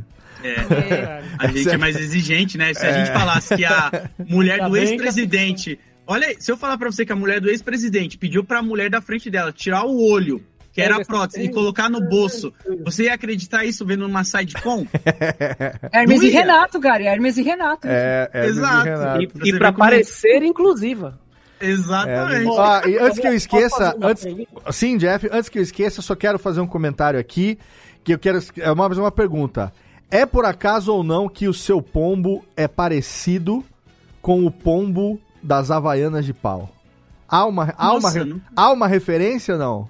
Não, eu nunca Não? nem- Agora eu vou até ver A cara, aquela cara de maluquinho do pombo assim, com o zoinho meio de lado. Pior que parece É mesmo. parecido com o Caraca. pombo da Havaianas de pau. Tem uma hora que vem, ah, moleque! Aí o, o pombo caga na janela. Não fui eu, papai, foi o pombo. E aí vem o chinelo e acaba com... É só... Ah, acabei de ver aqui, ó. é parecido, não, não, é, né? Não. Mas lembro, Aquela, lembro. Aquele zoinho assim de... Pru, é comigo? É. Mas é isso. Vamos lá, Jeff. Manda ver, querido. Ó, é- é- acho que é a pergunta que todo mundo aqui queria saber. É, o Bulbasaur é bonito? Ele é, ele é, ele é crossfiteiro, ele é. ah, olha aí. Não, mas, cara, a, a minha pergunta, eu vou te fazer uma pergunta de um bagulho que mexeu muito comigo, porque, tipo assim, a gente que, que vêm de, tipo assim, de, de, de, de famílias mais pobres e tal, Sim. a gente, quando a gente se ergue um pouquinho, a gente quer sempre trazer quem tá com a gente, né, mano? A gente, a gente quer sempre, sei lá, tipo, ajudar um, um parente, é, ajudar os pais, ajudar os sobrinhos, tal, filho. E como é que foi pra você, cara, que naquele vídeo lá que eu assisti de você com seu pai, pra quem não, não sabe, pra quem tá ouvindo aí, o Load conseguiu dar uma casa própria pro pai dele, né? E, e ver a sua emoção, a emoção do seu pai, a emoção do seu irmão, cara, tipo assim, foi um bagulho que realmente, tipo, me mexeu comigo do negócio que é tipo, cara, olha como só, que não é só eu subir, é eu e os Não. meus, tá ligado? E como é que é pra você essa sensação e essa essa responsa mesmo de, e a felicidade, claro, de você conseguir, poxa, fazer pelo seu pai algo que que tipo assim, ele não ele não conseguiu alcançar e não é por porque ele não se esforçou, não é porque ele não Sim. trabalhou 14 horas no sol. Exato. Tá ligado? É porque. Mas você conseguiu. Como que é isso pra você, cara? Como que é a, a sensação, o sentimento de você deitar na sua cama e saber que seu pai tá lá bem, tá ligado? Dormindo tranquilo, sem medo de, de cair goteira na cabeça dele. Como é que é isso pra tu, cara? Cara, essa última frase sua foi maravilhosa, porque você definiu muita coisa que eu tava pensando em como resumir. Mas o meu pai, quando eu entrevistei o Lula, ele, antes de eu começar a entrevista e tal, ele mandou uma foto pra mim, que no vídeo tá lá, né, o barraquinho de madeira que ele morava, que aliás era o lugar onde a gente morou por muito tempo, e que tava alagado, e ele tirando água. E aí, por isso que eu falo que eu sempre tenho o meu pé no chão, porque na entrevista do Lula eu ficava pensando nisso, cara, olha que merda, mer meu ponto de vista na época, tá? Uhum, Dali, porque senão a galera vai falar, olá! Mas é assim, eu olho que merda, eu tô entrevistando um cara que pode ser o futuro presidente do Brasil, isso não vai mudar nada na minha vida. Uhum. Nada. Meu pai continua morando no barraquinho tirando água. Uhum. Tipo, não vai mudar. Eu posso ser a pessoa hoje que tá tendo maior visibilidade entrevistando o, o presidente agora, né? Sim, sim. Mas não mudou nada, meu pai continua na mesma situação. E não é só ali que eu tive esse estralo. Eu sempre tive, porque o dinheiro que eu comprei o apartamento do meu pai, eu tô guardando ele desde quando eu comecei a ganhar dinheiro com internet, 2018. Uhum. E não foi uma parada assim que, tipo, nossa, foi rápido, né? Não, porque foi um valor que eu peguei toda a minha economia com o meu nome limpo, que eu tive que limpar nesse processo, que eu tinha um nome sujo comprando meu primeiro computador em 2012, pra dar. Eu Aquela que dica das Casas Bahia lá de 5 é, essa anos. mesmo. essa mesmo. Eu tive que limpar o meu nome. E eu sei que tem influenciador, não querendo falar nada de ninguém aqui, que daria aquele apartamento do meu pai num combo de três stories. Ah, sabe? é? Num, num job assim, ó. Sim. Só que eu percebi essa parada toda porque, pô, recebi a mensagem do meu pai. Eu não falava com meu pai há muito tempo, né? Meu pai, eu tive uma criação muito complicada com ele. Então foi um processo também meu de entender que o meu pai ele fez por mim o melhor que ele podia, mesmo não sendo tantas coisas boas. E a minha Uhum. mãe da mesma forma. Minha mãe também mora de aluguel. Todo, toda minha família mora, né? Meu pai foi o primeiro que eu consegui realizar. E aí agora a gente fica pensando nos próximos, né? Nos próximos. Mas é isso, cara. É você conseguir dormir com o travesseiro leve, porque a preocupação ela sempre vinha, sabe? Com, no outro dia de manhã, quando chovia, dava uma tempestade, pum, era uma merda. Tanto que a gente só ia entregar a casa pro meu pai, o apartamento, isso nem tá no vídeo lá, é legal vocês saberem, quando eu mobiliasse ela inteira. Então eu fiquei tipo duas semanas com aquele apartamento já no esquema pra ele. Só que eu faltava entregar o sofá, faltava entregar uma coisa ou outra. Aham. E aí deu uma chuva muito forte. E aí a minha sogra, ela falou: Mano, vocês já estão com a casa, vocês vão ficar esperando. É, vai deixar ele dar tomando chuva na orelha lá e. É. é, aí eu falei, puta, é verdade. Tanto que o vídeo, aquele vídeo ele é. Pô, agora eu vou estragar um pouco da, da magia. A abertura dele é falsa. Aham. A abertura do vídeo que eu falo que eu tô indo dar uma casa pro meu pai é falsa, porque na verdade eu tava voltando. Sim. Porque eu não ia postar aquele vídeo Ah, no mas YouTube. aí é o cut, né? É, o... É, é só o. É, porque eu não ia postar ele no é, YouTube. É, é em vídeo. função da narrativa, tá perdoado. Não, e foi, foi graças à minha esposa, porque eu ia gravar já o processo inteiro pra deixar entre a família, pra ser um registro nosso. Claro, claro, claro. E aí a Thaís falou, pô, mas ficou tão legal, posta no canal, vai ser legal a galera ver esse momento da sua vida, porque, tipo, eu nunca. é, volta naquilo que eu falei lá do capitalismo também. Eu tenho um, um pouco de medo, às vezes, de comemorar algumas vitórias para não reforçar a narrativa de meritocracia. Uhum. Porque a- as, as pessoas vão usar esse. O LinkedIn deve ter pegado esse meu vídeo, é que eu não tenho LinkedIn. Deve ter pegado esse meu vídeo e ficar, olá, o menino que começou. E aí eu não gosto desse tipo de coisa. Mas foi legal, saca? No final foi bem positivo. Hoje meu pai, graças a Deus, ele.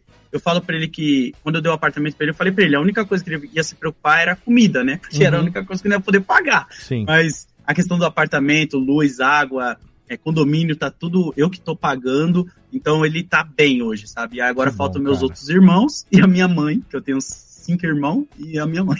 Mas eu vou conseguir. Na Vai. melhor a gente vai um Vou- por um. Que venham vídeos e projetos aí. É, e no final vem eu. mais. eu. Eu quero, eu sou a Isso pessoa aí. que eu tô por último, porque hoje é, é horrível, cara. Você vê que Hum. você ganha mais do que sua família inteira, assim, sabe? Pra algumas Junto, pessoas né? não deve ser. É, cara, se juntar toda a minha família, o salário mínimo que eles têm, às vezes eu tiro isso em, sei lá, alguns combos de stories, o salário Aham. da minha família inteira. Sim. E aí eu fico com isso na cabeça, tá ligado? Em como, tipo, mano, eu sair daqui, eu tenho que trazer algo de volta. Não adianta eu só sair e esquecer. Eu Sim. tenho que melhorar condições deles e, da- e das pessoas ao meu redor também, que eu tenho outros parceiros aí que a gente se ajuda de várias outras formas diferentes. É que no mas- fim das contas, o que vale, né, a pena mesmo, né, cara, é quem tá contigo, é tua família, são É. os seus mesmo, tá ligado? Sim, sim. O resto, o resto é o resto, tá ligado? É É, vai- como diria o Chorão, né? Amigo meu, eu pago o dobro. É, e é E quem, tá ajudando. é quem vai segurar a alça no final. É, quem, Exato. é quem vai quem você tá levando pra vida. Tem meia dúzia de quatro ou cinco amigos que vão te, te acompanhar pra vida inteira.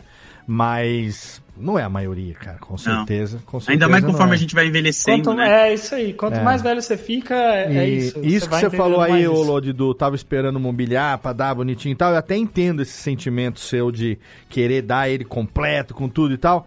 Mas eu vou é, compartilhar do que eu vivi recentemente. um- Uma lição que eu aprendi que é o seguinte: é, para mim, tá? Felicidade não se adia.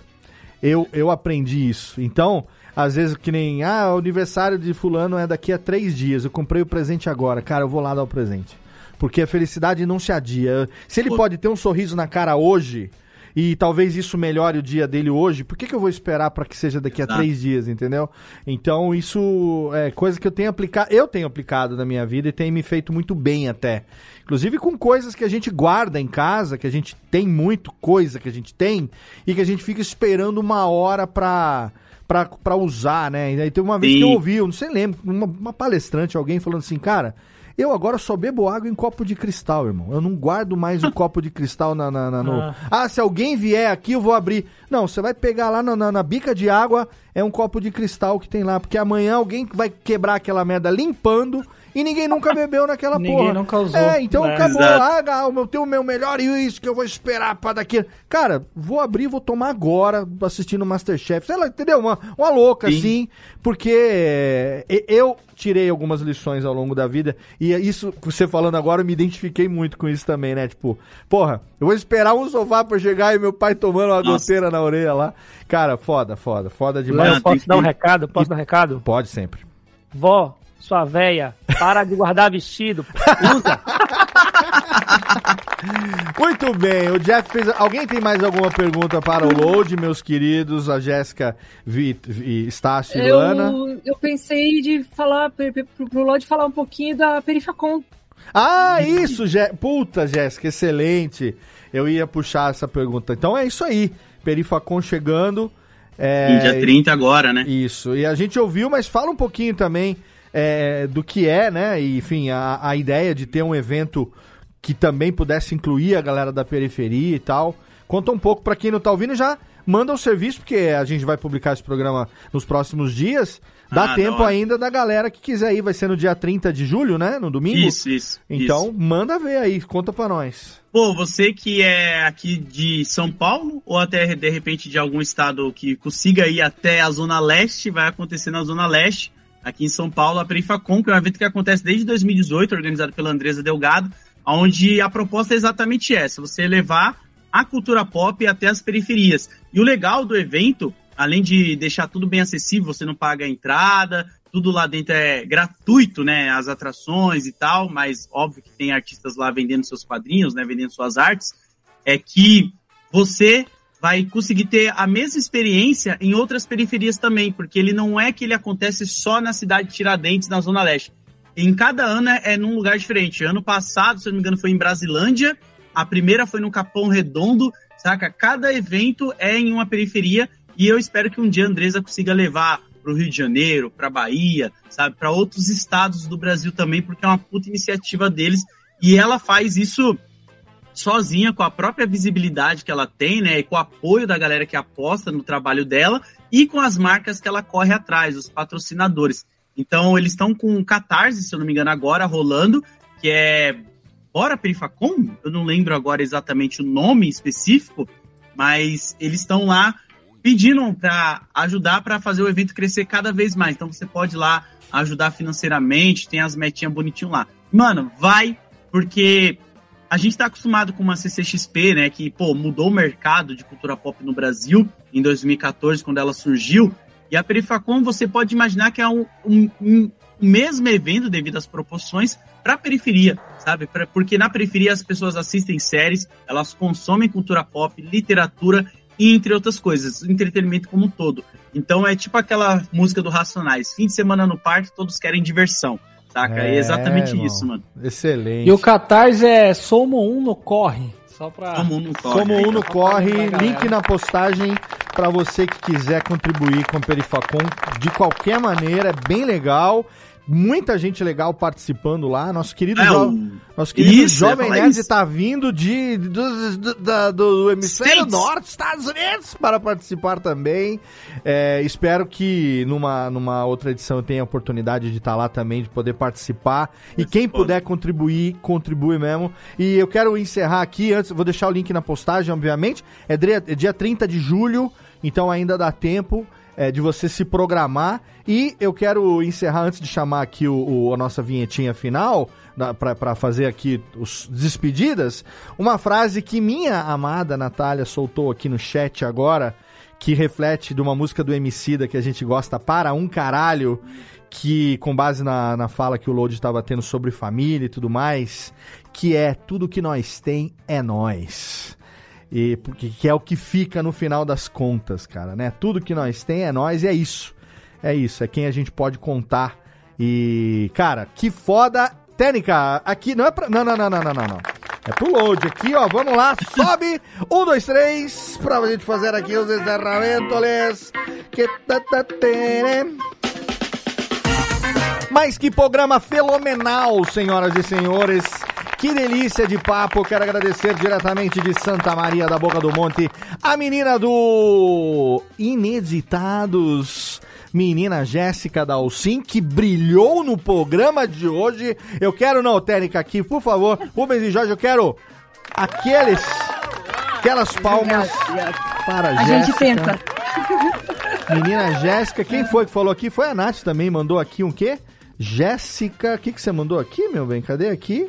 Ah, Jéssica Jéssica Rainha. Rainha. demais, ela mandou aqui para você. que amor, obrigada, Nath. Obrigado, Ah, Jessiquinha. gente, obrigada aí vocês, Beijo. obrigada, Lodi, aí, é uma satisfação. E É tamo minha. junto.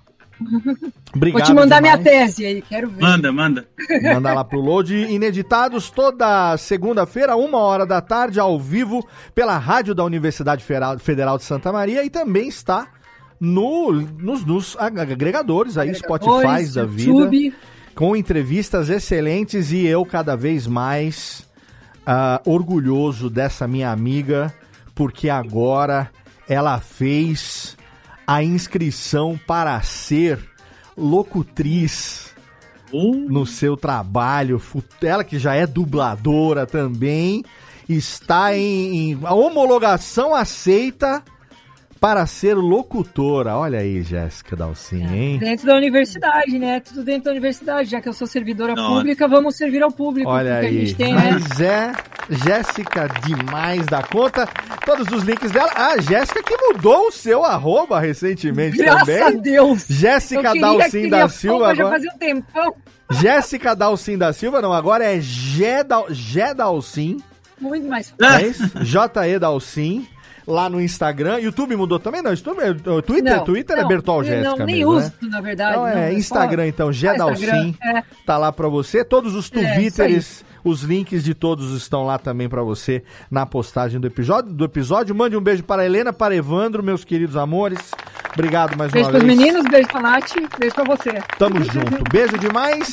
Obrigado também diretamente de Curitiba. Ela que eu não sabia, mas ela, ela, ela, olha, tem que tratar melhor agora, porque ela me ameaçou hoje com uma sigla que eu não sei do que se trata. Menina Alana Távora. Em breve estarei aí, viu? E daí você me mostra do que você está falando. Obrigado, minha querida Laninha, pela participação. Obrigada eu pela oportunidade, é sempre um grande prazer estar aqui. Você quer Não teve nenhuma ameaça. Não não, eu tô é um brincando, lugar, estou É um brincando. lugar, é um lugar seguro se você conhecer as pessoas certas. Pra sua sorte, você conhece. Olha aí. Tá, isso não é. uma- Eu sou da época que SIC era o antigo nome do. do, CPF. do né, SPC do SIC, é. Era o nome do antigo CPF, chamava SIC antigamente. Eu Caraca. tenho, eu tenho SIC. Eu tenho a carteirinha do SIC, vou mostrar pra você. Era amarelinha. O Não, levar Tentei não, fa- não tentei não chamar os caras de dinossauro e eles continuam. a gente tá. continuam. É isso aí. Antigamente era S- le- SPC do SIC. Obrigado, Lana.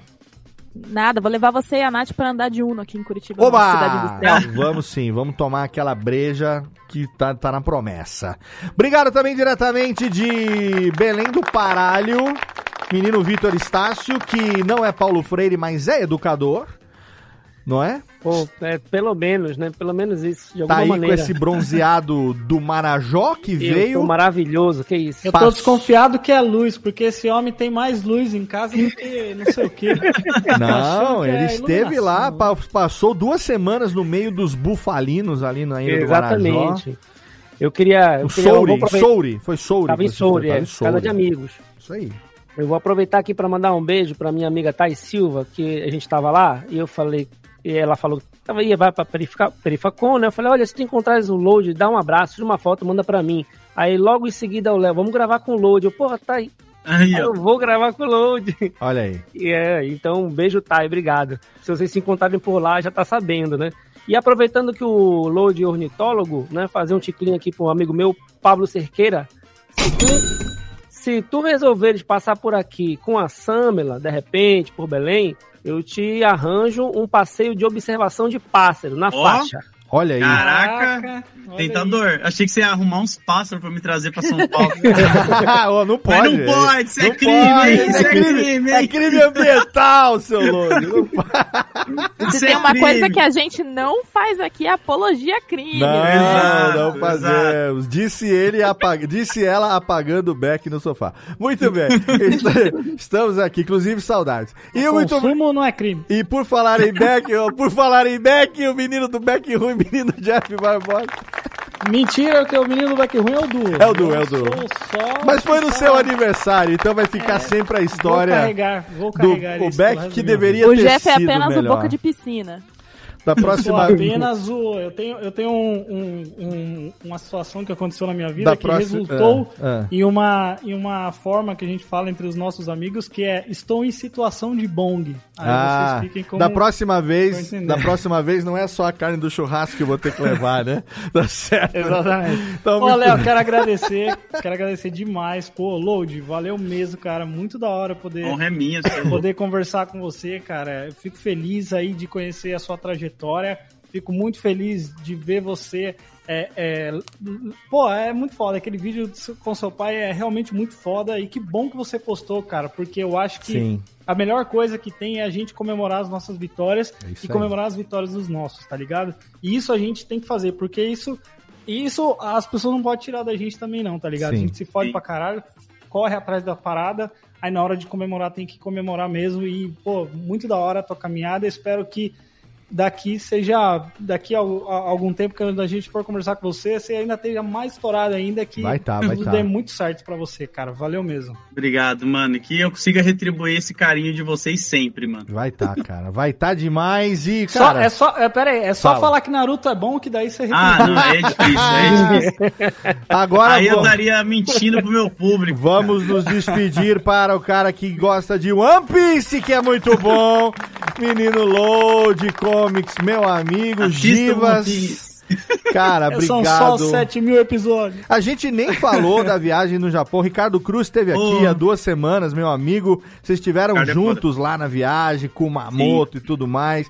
Mas tem lá a Dá pra fazer cobertura. um programa com os dois, né? Dá pra fazer, Nossa. dá pra fazer. Também, também não falamos de Eliana. Não falamos É de. Eliana é também. verdade, vou deixar, cara. eu vou deixar os links da viagem. Tem uma playlist lá no canal, o Loadando do Load lá no YouTube, da, da viagem pro Japão. Muito rolê do Japão lá que virou conteúdo.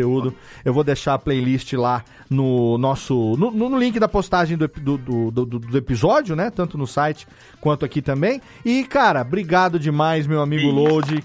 Vou mandar um abraço aqui do Generosidade. Macoge, nosso amigo do, do, do Radiofobia, tá mandando um abraço pro Load, ele não pode Macode que não pôde vir porque foi jogar aquele vôlei dele das terças-feiras, como se fizesse alguma diferença na vida do atleta, né? Tá, não posso ir que terça-feira eu tenho um compromisso. É, vai jogar vôlei, é isso que a Porque gente ele vai tá em fazer. Busca de um shape aesthetic. Aesthetic, Aí, é ó. isso. Neri, né? Todo, todo, todo, todo. Fake Neri. Fake Neri, é isso mesmo. Nós sabemos. Pô, mano, eu que Obrigado, agradeço Load. vocês pelo Valeu, convite, cara. pelo carinho, pelo espaço. Que vocês continuem por mais 15 anos aí. Misericórdia, né? Pelo Sim, amor de Deus, não. produzindo, influenciando o meio do podcast. Porque eu sei que vocês ouviram muito, esse é o ano do podcast, Nossa, né? Então, pô, que vocês continuem sempre brilhando. Muito obrigado a Jéssica, o Victor, a Lana, o Jeff, o Léo. Vocês são foda, mano. Vocês estão no meu Que coração. isso, Muito cara. obrigado. Sem Obrigado. palavras. Obrigado demais pelo carinho que sempre teve comigo. Obrigado por ter aceito esse convite de participar aqui com a gente desse Eu ia nosso ser episódio. otário se eu não aceitasse, né? Eu vou falar aqui. Se o Léo manda mensagem pra alguém e a pessoa não aceita, já tá errado. Ah, ó, tá vendo, Vidani? Ó, você é otário, você não aceita. otário, mano. Eu falo, mano. Pelo amor de eu, Deus. quero, eu quero deixar uma frase marcada, já avisei isso lá no grupo, que a frase que vai ficar marcada é E quando o Léo Radiofobia me segue no Twitter? Joguei aí, beijo. Jogou. Não, não, não, não. A frase certa é: Aí o Léo Radiofobia começa a te seguir e você fica como? Essa é, a é isso frase. Essa é a frase certa, mas essa frase só meu amor pode dizer pra mim. Obrigado, meu querido Load. Obrigado demais, meus amigos que participaram com a gente aqui. Obrigado a você, querido ouvinte, você que é a causa, né, o motivo da gente estar Razão aqui. ou circunstância. Razão circunstâncias. A gente está aqui há quase 15 anos fazendo esta bodeguita. Obrigado a todo mundo que participou ao vivo desse dessa live lá no YouTube. Obrigado a você que ouviu o podcast no feed. Acompanha a gente, assina no seu agregador de podcast preferido. Vai lá em radiofobia.com.br barra podcast. Lá você encontra todos os programas que a gente faz na Radiofobia Podcast Network. E não deixa de entrar também nos nossos grupos lá do Telegram. Tem o link na postagem do episódio, o grupo de produção do curso de podcast e o grupinho, a nossa quinta série marotinha que tá lá. E obrigado pelo download, pela audiência. A gente tá de volta daqui a duas semanas com mais um episódio do seu Radiofobia. Ales, um abraço na boca e fica bem aí, hein? É isso aí, tamo junto. Beijo, tchau.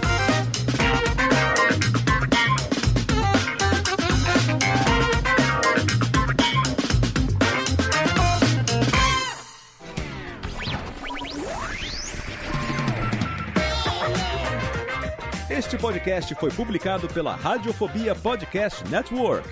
Acesse radiofobia.com.br barra podcast para conhecer e ouvir todos os nossos programas ou assine no seu agregador de podcast preferido. Esperamos você no próximo episódio.